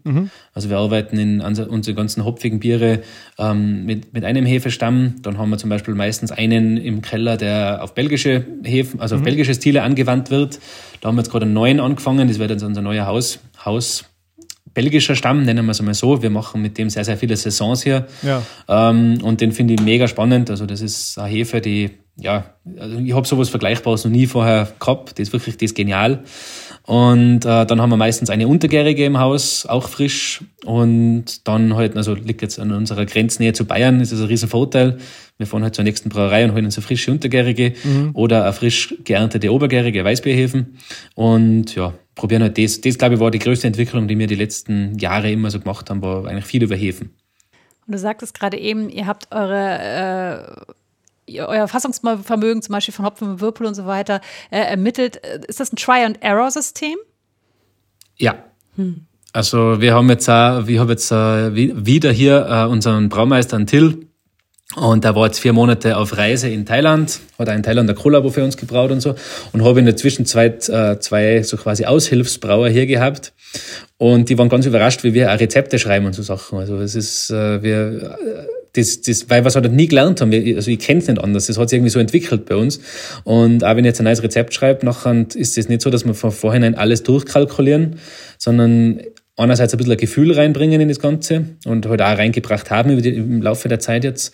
Und andererseits äh, ist in dem Fall halt, ja, da wird jetzt nicht auf jedes Gramm durchgerechnet, okay, das ist dann die Stammwürze, die rauskommt automatisch, sondern es wird halt im Laufe dieses Brauvorgangs dann so quasi ein bisschen ermittelt. Und ja, wenn wir zu stark sind, dann kommt halt noch ein bisschen mehr Wasser in den Nachguss rein, bis wir halt da sind und so weiter. Also das ist, da glaube ich, sind wir so sehr abseits der, der, der klassischen Lehrschule, sagen wir mal so.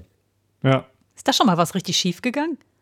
Bei 1000 Litern Natürlich, natürlich, natürlich. Also, äh, also äh, jetzt muss ich auf Holz klopfen, weil man das in einem Podcast nicht gut anhört, aber äh, relativ wenig, muss man jetzt auch sagen. Also wir haben viele, also wir haben Erfahrungen gemacht, wenn wir es zuerst gerade gehabt haben mit Sorachi Ace, ist ein sehr, sehr schwieriger Hopfen, finde ich. Äh, aber wenn man richtig verwendet, finde ich ihn ziemlich cool. Und haben, glaube ich, mittlerweile schon zwei Biere kanalisiert, wo, über, wo wir einfach drüber gegangen sind mit Sorachi Ace Aromen. Und äh, eins davon war wirklich, ja, das war pures Dill, Dillbier. Das, das war einfach nicht mehr gut. ähm, jetzt haben wir gerade einen Batch äh, alkoholfrei vernichtet, weil der nicht mehr ganz alkoholfrei war. Okay. Also das war halt auch ein Versuch, wo wir meiner Meinung nach zu viel Hopfen verwendet haben und durch den nachher durch diesen sogenannten, ja, durch die Enzymatik vom Hopfen auch in der Gärung ein bisschen drüber gekommen sind. Und ja, und sonst verhältnismäßig nur weniger. Also das ist oft halt auch, dass man vielleicht mal was Technisches kaputt wird. Haben wir jetzt auch gehabt, dass eine Kühlung kaputt wird oder Kühlung zu früh einschaltet oder sowas. Das passiert schon, aber ich glaube, das, ja, da, kann man, da, da bringt das beste Rezept auch nichts, äh, ist noch ein technisches Versagen. Aber es, es, es hält sich in Grenzen und wir, wir, wir kanalisieren es ja noch nicht immer, sondern wir haben hier jemanden, der macht Essig ähm, aus, aus Bieren, die vielleicht dann nicht so ganz gut sind. Ähm, wir haben äh, ja, wir haben, wir haben schon verschieden, verschiedenste Versuche gemacht. Also natürlich auch Schnaps, also destilliert. Wir haben einen Freund hier, wir destillieren zwar hier im Hof auch selber, aber haben nicht das große Brennrecht. Das heißt, wir dürfen hier kein Bier brennen, aber wir haben einen Freund, der, der hat ein bisschen größere Destille. Ähm, den haben wir schon Bierbrände machen lassen, äh, aus denen dann wiederum ein Gin entstanden ist und so weiter. So ein bisschen halt, ja, Upcycling, wie es viele machen. Aber immer, immer alles besser wie wegwerfen. Finde ich. Und das ist auch generell. Also wir, keine Ahnung, der Drehwand, wie gesagt, geht an die Schweineln, Schweindeln bei uns. Die, die bringen jetzt auch nicht alles weg, was wir machen, aber der Rest geht an den Nachbarbauern. Aber wir haben genauso mit dem Drehwand, ähm, wir haben Gemüsebeete, wir haben einen relativ großen Gemüsegarten hinterm Haus, der das Restaurant mit versorgt. Das ist äh, auch ein Freund eigentlich, der hier im Hof angemietet ist. Das ist wie so ein Kollektiv, kann man sich das ein bisschen vorstellen. Und der macht super, super, super cooles Gemüse auf eine ja, viel halt auf, ähm, auf eine Art und Weise, die man vielleicht gar nicht so kennt bei uns. Ähm, arbeitet viel mit Pflanzkohle und so weiter, also Terra Bretta, Schwarzerden. Und ähm, hat halt auch schon hier Pflanzkohle und Bierdrehern quasi ähm, kompostiert mhm. und hat das noch in seine Gemüsebeete eingebracht und so funktioniert auch sehr gut. Also ja, so wir, wir probieren so wenig Müll wie möglich zu produzieren und füllen zeitgleich in Aluminiumdosen ab. Oh je. ja, aber da gibt es ja tatsächlich diese schöne Aktion bei diesem, dieser Koop, die ihr gemacht habt mit äh, POW, ne? Dieses Cold Stoke. Genau, darüber sprachen wir ja schon genau. Da, da geht es ja auch mhm. darum, wenn, wenn man ein Bild postet von der Dose, die man äh, äh, recycelt, dann, dann spendet ihr entsprechend Geld, ne? Oder wie funktioniert das noch gleich? Ja, genau. Also wir haben POW, ist äh, Umwelt, Umweltschutz oder NGO für Umweltschutz, ähm, die eigentlich ursprünglich ursprünglich äh, einen Sitz, also eher Basis in Amerika haben und mittlerweile eben auch in Deutschland, Österreich, Frankreich, Italien, überall eine Niederlassungen haben. Ähm, das kümmern sich halt viel um, um Naturschutz und sind halt viel in der Ski- und Snowboard-Szene, sage ich jetzt einmal, vertreten, weil auch der Gründer, Jeremy Jones, ehemaliger Profi-Snowboarder, ähm, aus dem Ganzen kommt es raus. Und ja, die sind halt auf uns zugekommen, sie würden gerne Bier machen mit uns und wir haben gesagt, ja, wir würden gerne Dosen machen mit euch. Und dann als Umweltorganisation haben wir gesagt, eine Dose, das geht natürlich gar nicht. Und dann haben wir halt wirklich auch selbst nochmal ganz, ganz lange recherchiert und äh, sehr, sehr viele Vorteile der Dose halt einfach nochmal rausgeschrieben für die. Und haben gesagt, ja, okay, in Österreich im Vergleich zu Deutschland, wir haben ja hier keinen Pfand noch. Mhm. Also wir haben, äh, Österreich führt mit 2025 einen Pfand ein. Vielleicht hört jetzt auch irgendein österreichischer Minister zu, der da für das zuständig ist. Das wäre cool, weil ich hoffe, dass sie es ordentlich machen und ich hoffe auch, dass sie es ordentlich bepreisen. Ähm, weil wenn jetzt, wenn Deutschland 25 Cent und von mir aus sind es 50 Cent, was Pfand auf der Dose drauf ist, verlangen, dann wirft die keiner mehr weg. Dann kommt die immer ins Recycling zurück. Ja. Und, und dann macht es halt Sinn.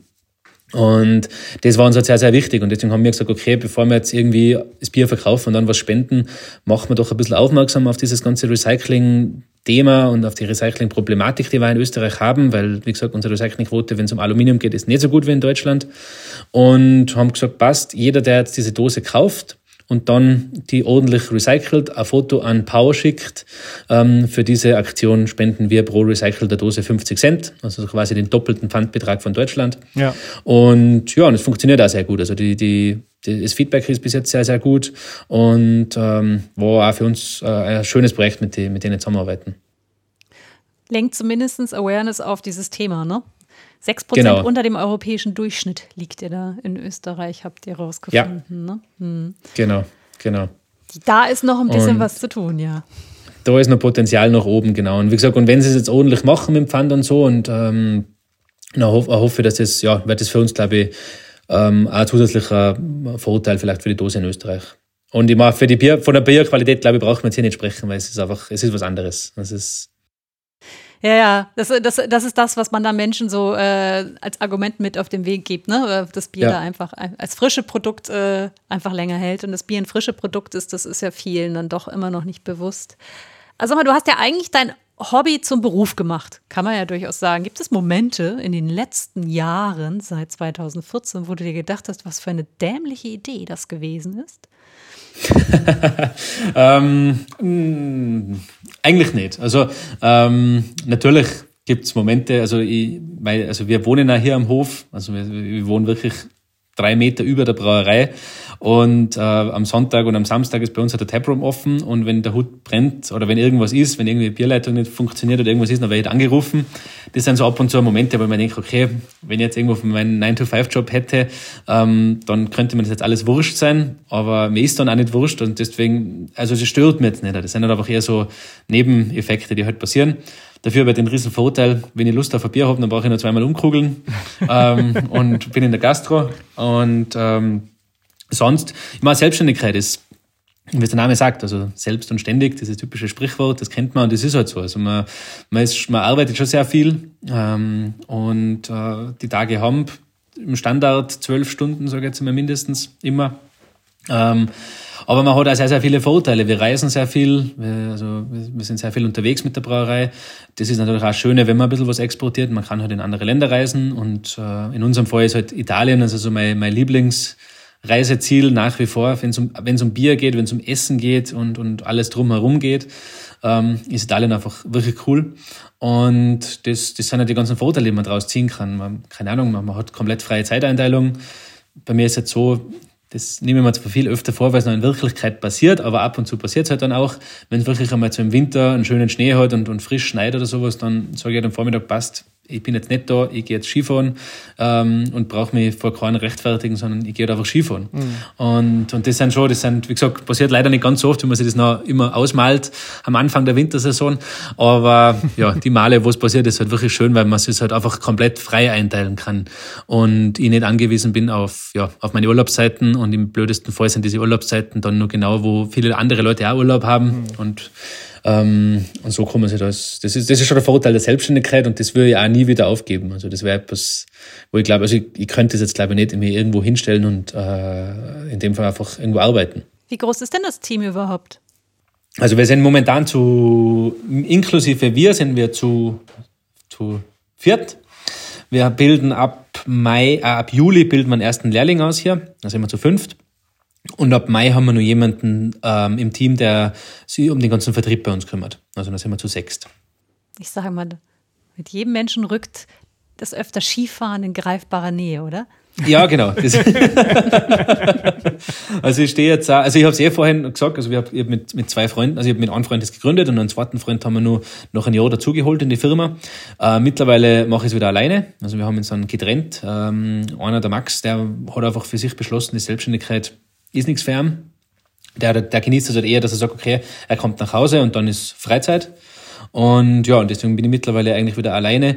Und durch das bin ich jetzt auch weniger im Sudhaus wie früher, also eher Büro und so Sachen. Macht auch Spaß, muss ich jetzt auch sagen. Also jetzt nicht so, dass mir das keinen Spaß macht.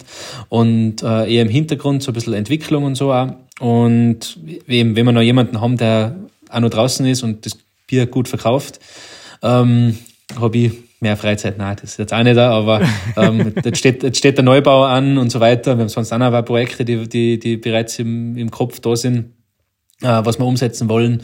Also es glaube ich wird noch nicht so, dass wir mehr Leute sind, dass weniger zu tun ist für mich, aber ja, das passt ja, macht Spaß.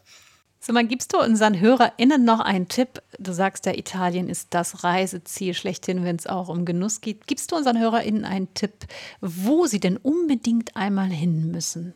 In Italien oder generell? Italien. Naja, also was schon, äh, ich glaube, also was mir aufgefallen ist in Italien, egal wo man hinkommt, und wir haben jetzt wirklich schon einige Events, Tap Takeovers, Festivals und so weiter mitgemacht, es ist egal, wo man hinkommt, man kriegt zum Bier immer, immer gutes Essen. Also es gibt nichts, wo du irgendwo sagst, okay, das ist jetzt einfach nur billiges Fast Food, sondern es gibt immer was Gutes zum Essen. Äh, so mein Highlight wo man viel auf einen Platz konzentriert hat, ist zum Beispiel jetzt in, das findet jetzt im Mai wieder statt. Dieses Jahr kann leider selber nicht hinfahren, aber ist das Arrogant Sour äh, Festival in Reggio Emilia, äh, wo es halt viel um Sauerbiere, spontan vergorene, wild vergorene Biere geht. Und am Arrogant Sour gibt's dann keine Ahnung, ein Pizzaiolo, der ist, ähm, der ist relativ bekannt in der, auch in der Bierszene. Der hat auch mittlerweile in Belgien, also in Brüssel, ein Lokal. Ähm, mit dem äh, Sean Möder zusammen von Möder Lambic. Und das ist alles, also Italien, Belgien ist generell sehr, sehr gut vernetzt untereinander. Und dann gibt's äh, sehr, sehr gutes Eis vor Ort. Äh, also es ist, das ganze Essen ist einfach ein Wahnsinn. Und dazu gibt's dann halt, keine Ahnung, 40, 50 Leitungen wildeste Biere. Und dann ein, ich glaube, ein Keller und ein Pale Ale gibt's auf dem ganzen Festival. Der Rest ist entweder es ist sauer oder halt Brett und, und so weiter. Also man muss schon schon einen Magen eine Woche drauf, vorher darauf vorbereiten, wenn man da hingeht und drei Tage hintereinander auf dem Festival verbringt. Aber es ist wunderschön. Also es ist, die letzten Jahre war es immer in einem Kloster, in einem ehemaligen Kloster drinnen, im Innenhof. Ähm, dazu gibt es meistens wirklich sehr, sehr gute Musik. Also ähm, die, und das, das harmoniert halt einfach. Und es ist wirklich ein Festival. Ähm, du, du gehst ums Zelebrieren, ums Feiern und so weiter. Und einfach um einen Genuss. Und was ist das Schönste eigentlich bei dem Ganzen finde, in Italien ist es halt ganz normal, dass da die komplette Familie hinkommt. Also da kann man, die Kinder sind da mit dabei, ähm, die Eltern, die Großeltern, da sind alle dabei und es ist jetzt irgendwie so, ähm, ja, da geht man halt gemeinsam hin und äh, wer gerne ein Bier trinkt, trinkt ein Bier, wer kein Bier mag, braucht kein Bier trinken. Also es ist irgendwie so, so, so locker und, und äh, unterm Strich geht es ums Essentielle und zwar ist es um einen Genuss. Und das ist das Nächste, was mich in italienischen Sachen so begeistert. Es ist nicht so wie oft bei uns auf Festivals. Ähm, jeder hat einen Stand und jeder probiert sich auf seinen Stand über Werbeartikel noch mehr zu profilieren. Wer hat die größere Pitchflag, wer hat den, den, den, den schöneren Stand und wer legt sich noch einen Parkettboden in seinen Stand rein, ähm, sondern es wird alles, es ist eine lange Decke. Jeder hat oben sein Logo, wird alles vorgedruckt, alles ist, also sprich alles auf ein Level gebracht und dann geht's halt wirklich ums Bier. Und das finde ich, das finde ich schon in Italien sehr, sehr beeindruckend. Und das ist eigentlich diese Philosophie, äh, findest du sehr, sehr oft. Hm. Packen wir in die Shownotes, sage ich mal. Ne? Ja, das ist auch in dem, in dem Film mit drin, ne? Da, da Ist arrogant, stimmt, stimmt, stimmt. Ja, ist arrogant ist im Film, ja. ja, Da, ja. Ja das, Das sieht, das sieht tatsächlich ähm, sehr schön aus. Ja, das ist, Ja, Äh, es ist wirklich ein sehr, sehr schönes und cooles, lustiges Festival. Und aber sonst auch, keine Ahnung, jetzt, äh, wir waren jetzt über Silvester, waren wir wieder in der Toskana, jetzt, äh, jetzt fahren wir noch wieder in die Toskana. Ähm, ist, ist genau schon, ist halt eher ein bisschen weinlastiger. Bier ist noch ein bisschen, bisschen weniger, aber kommt auch alles schon. Und du findest aber trotzdem überall, und sei es ein Dorf, so wie Schwoich jetzt ein Dorf ist, vielleicht ein bisschen ein größeres Dorf, findest du schon Bierbar. Das ist eigentlich der Standard. Und das ist schon, also wir waren auf Taptic sind gewisse Bier, in gewisse Dorf, also Städtchen, die nicht gewusst haben, dass die existieren. Und da gibt's aber Bars mit einer ordentlichen und einer schönen Auswahl, ähm, schönen Selektion und gutem Essen. ja. Oh, das macht sehr viel Lust. Und zu euch, du sagtest gerade eben, ihr seid zur, äh, zur Munich Brew Braukunst, genau, Braukunst äh, mit dem Zug gefahren. Kommt man zu euch mit dem Zug locker hin? Also da mit dem? Zug direkt, mit dem Zug direkt, also nach Tirol, ja, nach Kufstein. Mhm. Das ist jetzt so der, also wenn man von Deutschland kommt, das nächste Bahnhof ist Kufstein. Das ist ja gleich, sage ich mal, fünf Minuten über die Grenze. Mhm. Ähm, also von München Kufstein gibt es einen Zug, der fährt in, also der, der langsame, glaube ich, braucht eine Stunde. Und der Schnelle fährt ein bisschen schneller. Und ähm, von Kufstein weg, also wir arbeiten gerade daran, dass wir die Zugstrecke zu uns zur Brauerei verlegen, aber die österreichischen Bahnen sind noch nicht so begeistert. Ähm, aber äh, von Kufstein weg gibt's noch einen Bus, der bleibt fünf Minuten, also der bleibt fünf Meter von unserer Brauerei stehen. Ist natürlich jetzt nicht, also der fährt einmal die Stunde, aber man kommt öffentlich eigentlich relativ easy zu uns. Ja. Super. Das ist ja gut zu wissen. Das klingt gut. Ja. Also es gibt da, also ich glaube der ICE mittlerweile in München, also wenn man jetzt Hamburg nimmt zum Beispiel, oder? ICE München, Hamburg, glaube ich, fährt mittlerweile in unter sechs Stunden, also sehr, sehr schnell. Ja, Wenn's gut läuft, ja. ja, ja. auf Ja, der ist wirklich sehr, sehr schnell. Und dann, wie gesagt, von München hier rein, ja, noch mehr eine Stunde und dann ist man bei uns eineinhalb mit dem Bus und umsteigen und so. Ja. Also es ist, ja, sehr überschaubar. Sehr gut. Also ist, ist ein Ausflug wert. Ich plane gerade im Kopf. Möchtest du derweil die, Bier- äh, die äh, Inselfrage stellen, Stefan? Ja, wir haben immer eine Abschlussfrage und zwar ist die, dass die Frage nach dem Bier für die einsame Insel, also das Desert Island Bier. Ähm, es verschlägt dich auf eine einsame Insel und du darfst ein Bier mitnehmen, das du quasi bis ans Ende deiner Tage trinken müsstest. Das ist auch immer kalt und frisch da. welches, Mhm. welches Bier wäre das für dich? Also egal jetzt für uns oder von wem. Das ist tatsächlich ganz egal, so genau. Boah, das ist eine gute Frage. Ähm, also das, ich kenne ein, zwei Chargen, ähm, das ist leider nicht immer gleich, äh, und zwar von Phantom Saison, äh, Belgien. Äh, ich habe das ein, zwei Mal vom Fass gehabt, da war sowas von grenzgenial, ähm, dass ich mir denke, okay, das ist ein Bier, das, das ist, das ist hochkomplex, aber trotzdem in sich so fein und einfach zu trinken.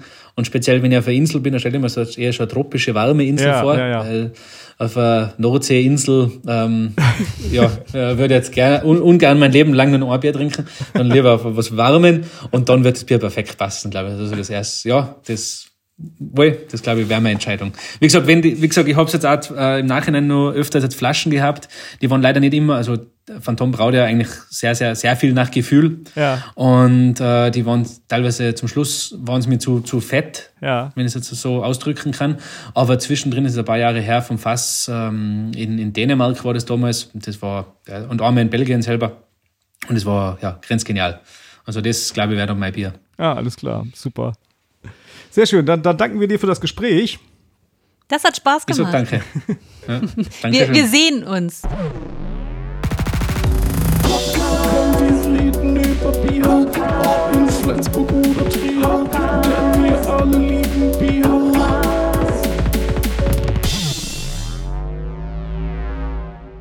Christoph Bichler von Birol. Ja, tolle Biere machen sie da in Tirol, muss man sagen. Also auch das ähm, Mountain Pale Ale, das ausgezeichnete von 2014, ist wirklich ein ausgezeichnetes Bier, muss man sagen. Und das Padawan auch. Eigentlich alle, die wir probiert haben. Wir haben noch ein paar Schätze im Kühlschrank stehen, das weißt du, ne? Ja, ja, ja. Hihi. Vielen Dank für die Braupakete, die uns beide Gäste zur Verfügung gestellt haben. Das äh, nochmal der Transparenz wegen. Unsere Gäste haben uns Biere zum Verkosten geschickt. Denn ihr wisstet, die Nummer ist nicht ganz einfach, an österreichisches Bier zu kommen hier in Deutschland. Das kann man nicht einfach so bestellen. Ja, tatsächlich, gerade die Birol-Biere, das ist ja nicht ganz so einfach, das stimmt. Insofern waren wir da wirklich sehr dankbar für. Und ich, wir haben da sehr gerne hinter die Fassaden dieser zwei schönen Unternehmen geschaut. Und ich denke, wir haben Reiseziele bekommen, oder, Stefan? Auf jeden Fall, ja, ja. Ich habe gerade eben noch mal Fotos mir angeschaut. Äh, auch im Schnee macht äh, diese Birol-Brauerei eine echt gute Figur. Ja, das sieht wirklich toll aus da. Also wie gesagt, diesen Film können wir nochmal empfehlen, der heißt Bier, Ausrufezeichen, den könnt ihr mal googeln. Ich weiß gar nicht, wo man den sehen kann zurzeit, aber falls ihr den irgendwo sehen könnt, das ist, sind, sind schöne Geschichten drin. Und unter anderem halt auch Birol. Unter anderem Birol. Und jetzt haben wir, Achtung, Termine. Ach, guck. Da warst du gar nicht drauf eingestellt. Ne? Wir haben das länger nicht mehr gemacht, weil wir hatten ja diese Pandemie und da ist natürlich viel weggefallen. Und jetzt haben wir mal wieder Termine hier. Ja, ich bin dann gespannt. Was hast du denn ausgegraben? Hm, Zum Beispiel eine Eröffnungsparty einer Brauerei im benachbarten Lübeck hier Ach, im guck. Norden. In Schleswig-Holstein ist die Maskenpflicht schon gefallen. Man wird dort sicherlich ohne Maske fe- feiern und zwar am 22. 23. April. Sudden Death eröffnet ihre Brauerei. Es gibt Pizza, es gibt Bier, es gibt Foodtrucks, es gibt natürlich auch Musik, es gibt Gastbrauereien, das Ganze im Werftquartier Golan in der Einsiedelstraße 6 mehr unter suddendeathbrewing.de. Wir wünschen den Jungs alles, alles Gute für den Start und es gibt auch schon Biere, die in der neuen Brauerei gebraut worden sind, zu Hast du, das, erstehen. hast du das Datum schon gesagt? 22. bis 23. Ah ja. April. Super. Ja, Sehr ja. gut. Dann für Kurzentschlossene, wir zäumen das Pferd von hinten auf sozusagen. 26. März, ein Ausflug nach Eindhoven. Dort waren wir einmal zu Gast, das hat uns sehr gut gefallen und dort findet ein Bierfestival statt. Das nennt sich Beer and Big. End of Winter. Und meines Wissens sind dort die Jungs von Fürst Viacek auch zu Gast, soweit ich guck. mich erinnere. Also es ist ansonsten ein ganz tolles Line-up. Schöne Stadt, kann ich empfehlen. Ebenfalls für Kurzentschlossene Tap Takeover von Simian Ales im Lager Lager in Berlin am 26.03. Ab 14 Uhr mit Open End. Sind auch schöne Biere, die der Iren braut. Muss Auf man jeden mal Fall. sagen. Auf jeden Fall. 30. April bis 1. Mai. Die Tour de Gueuse findet wieder statt und dieses Mal wieder live. Wir haben sie mal digital mitgemacht. Letztes Jahr, ne? Letztes Mhm, Jahr. Genau.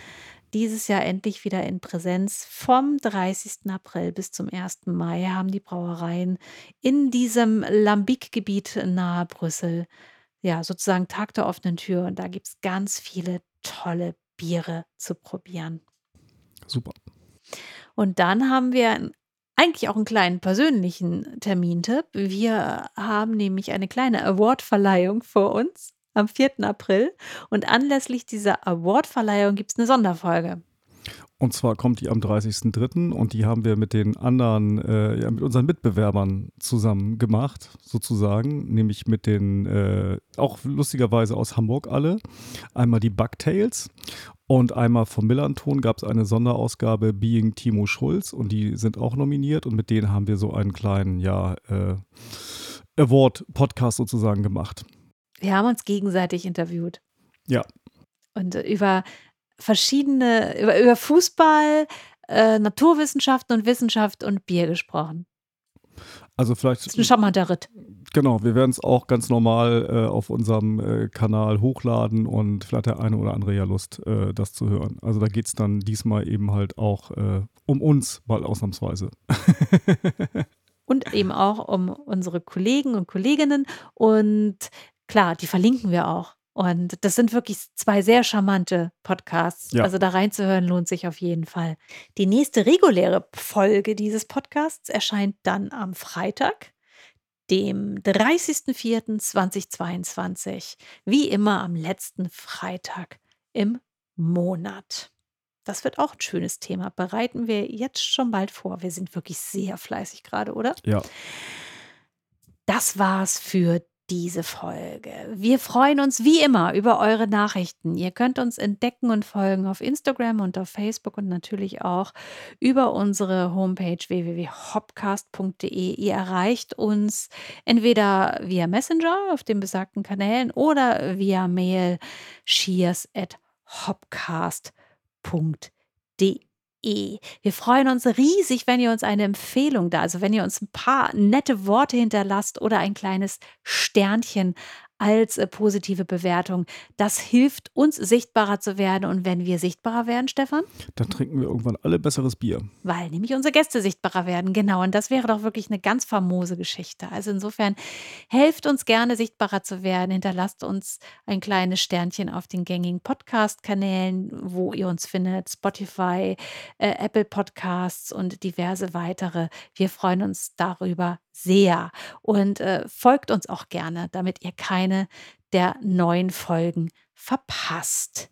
Jo, für heute sagen wir Tschüss und bis zum nächsten Mal. Ahoi! Komm, wir reden über Bier, ob in Flensburg oder Trier, denn wir alle lieben Bier. Äh, warum eigentlich Trier? Ja, wegen des Reims. Jetzt muss ich gerade schauen, weil jetzt kommt gerade jemand rein. Ähm, wir haben relativ wenig Schnee. Äh, warte eine Sekunde, Entschuldigung. Ja, klar. Guck mal, so ist das mit Büroverbot, das kenne ich doch. Ja, ja, das ist, äh, funktioniert doch nicht so, wie man das gedacht hat. ähm, äh, na, aber ich glaube, das ja, gehört dazu. Ähm, auf jeden Fall. Äh,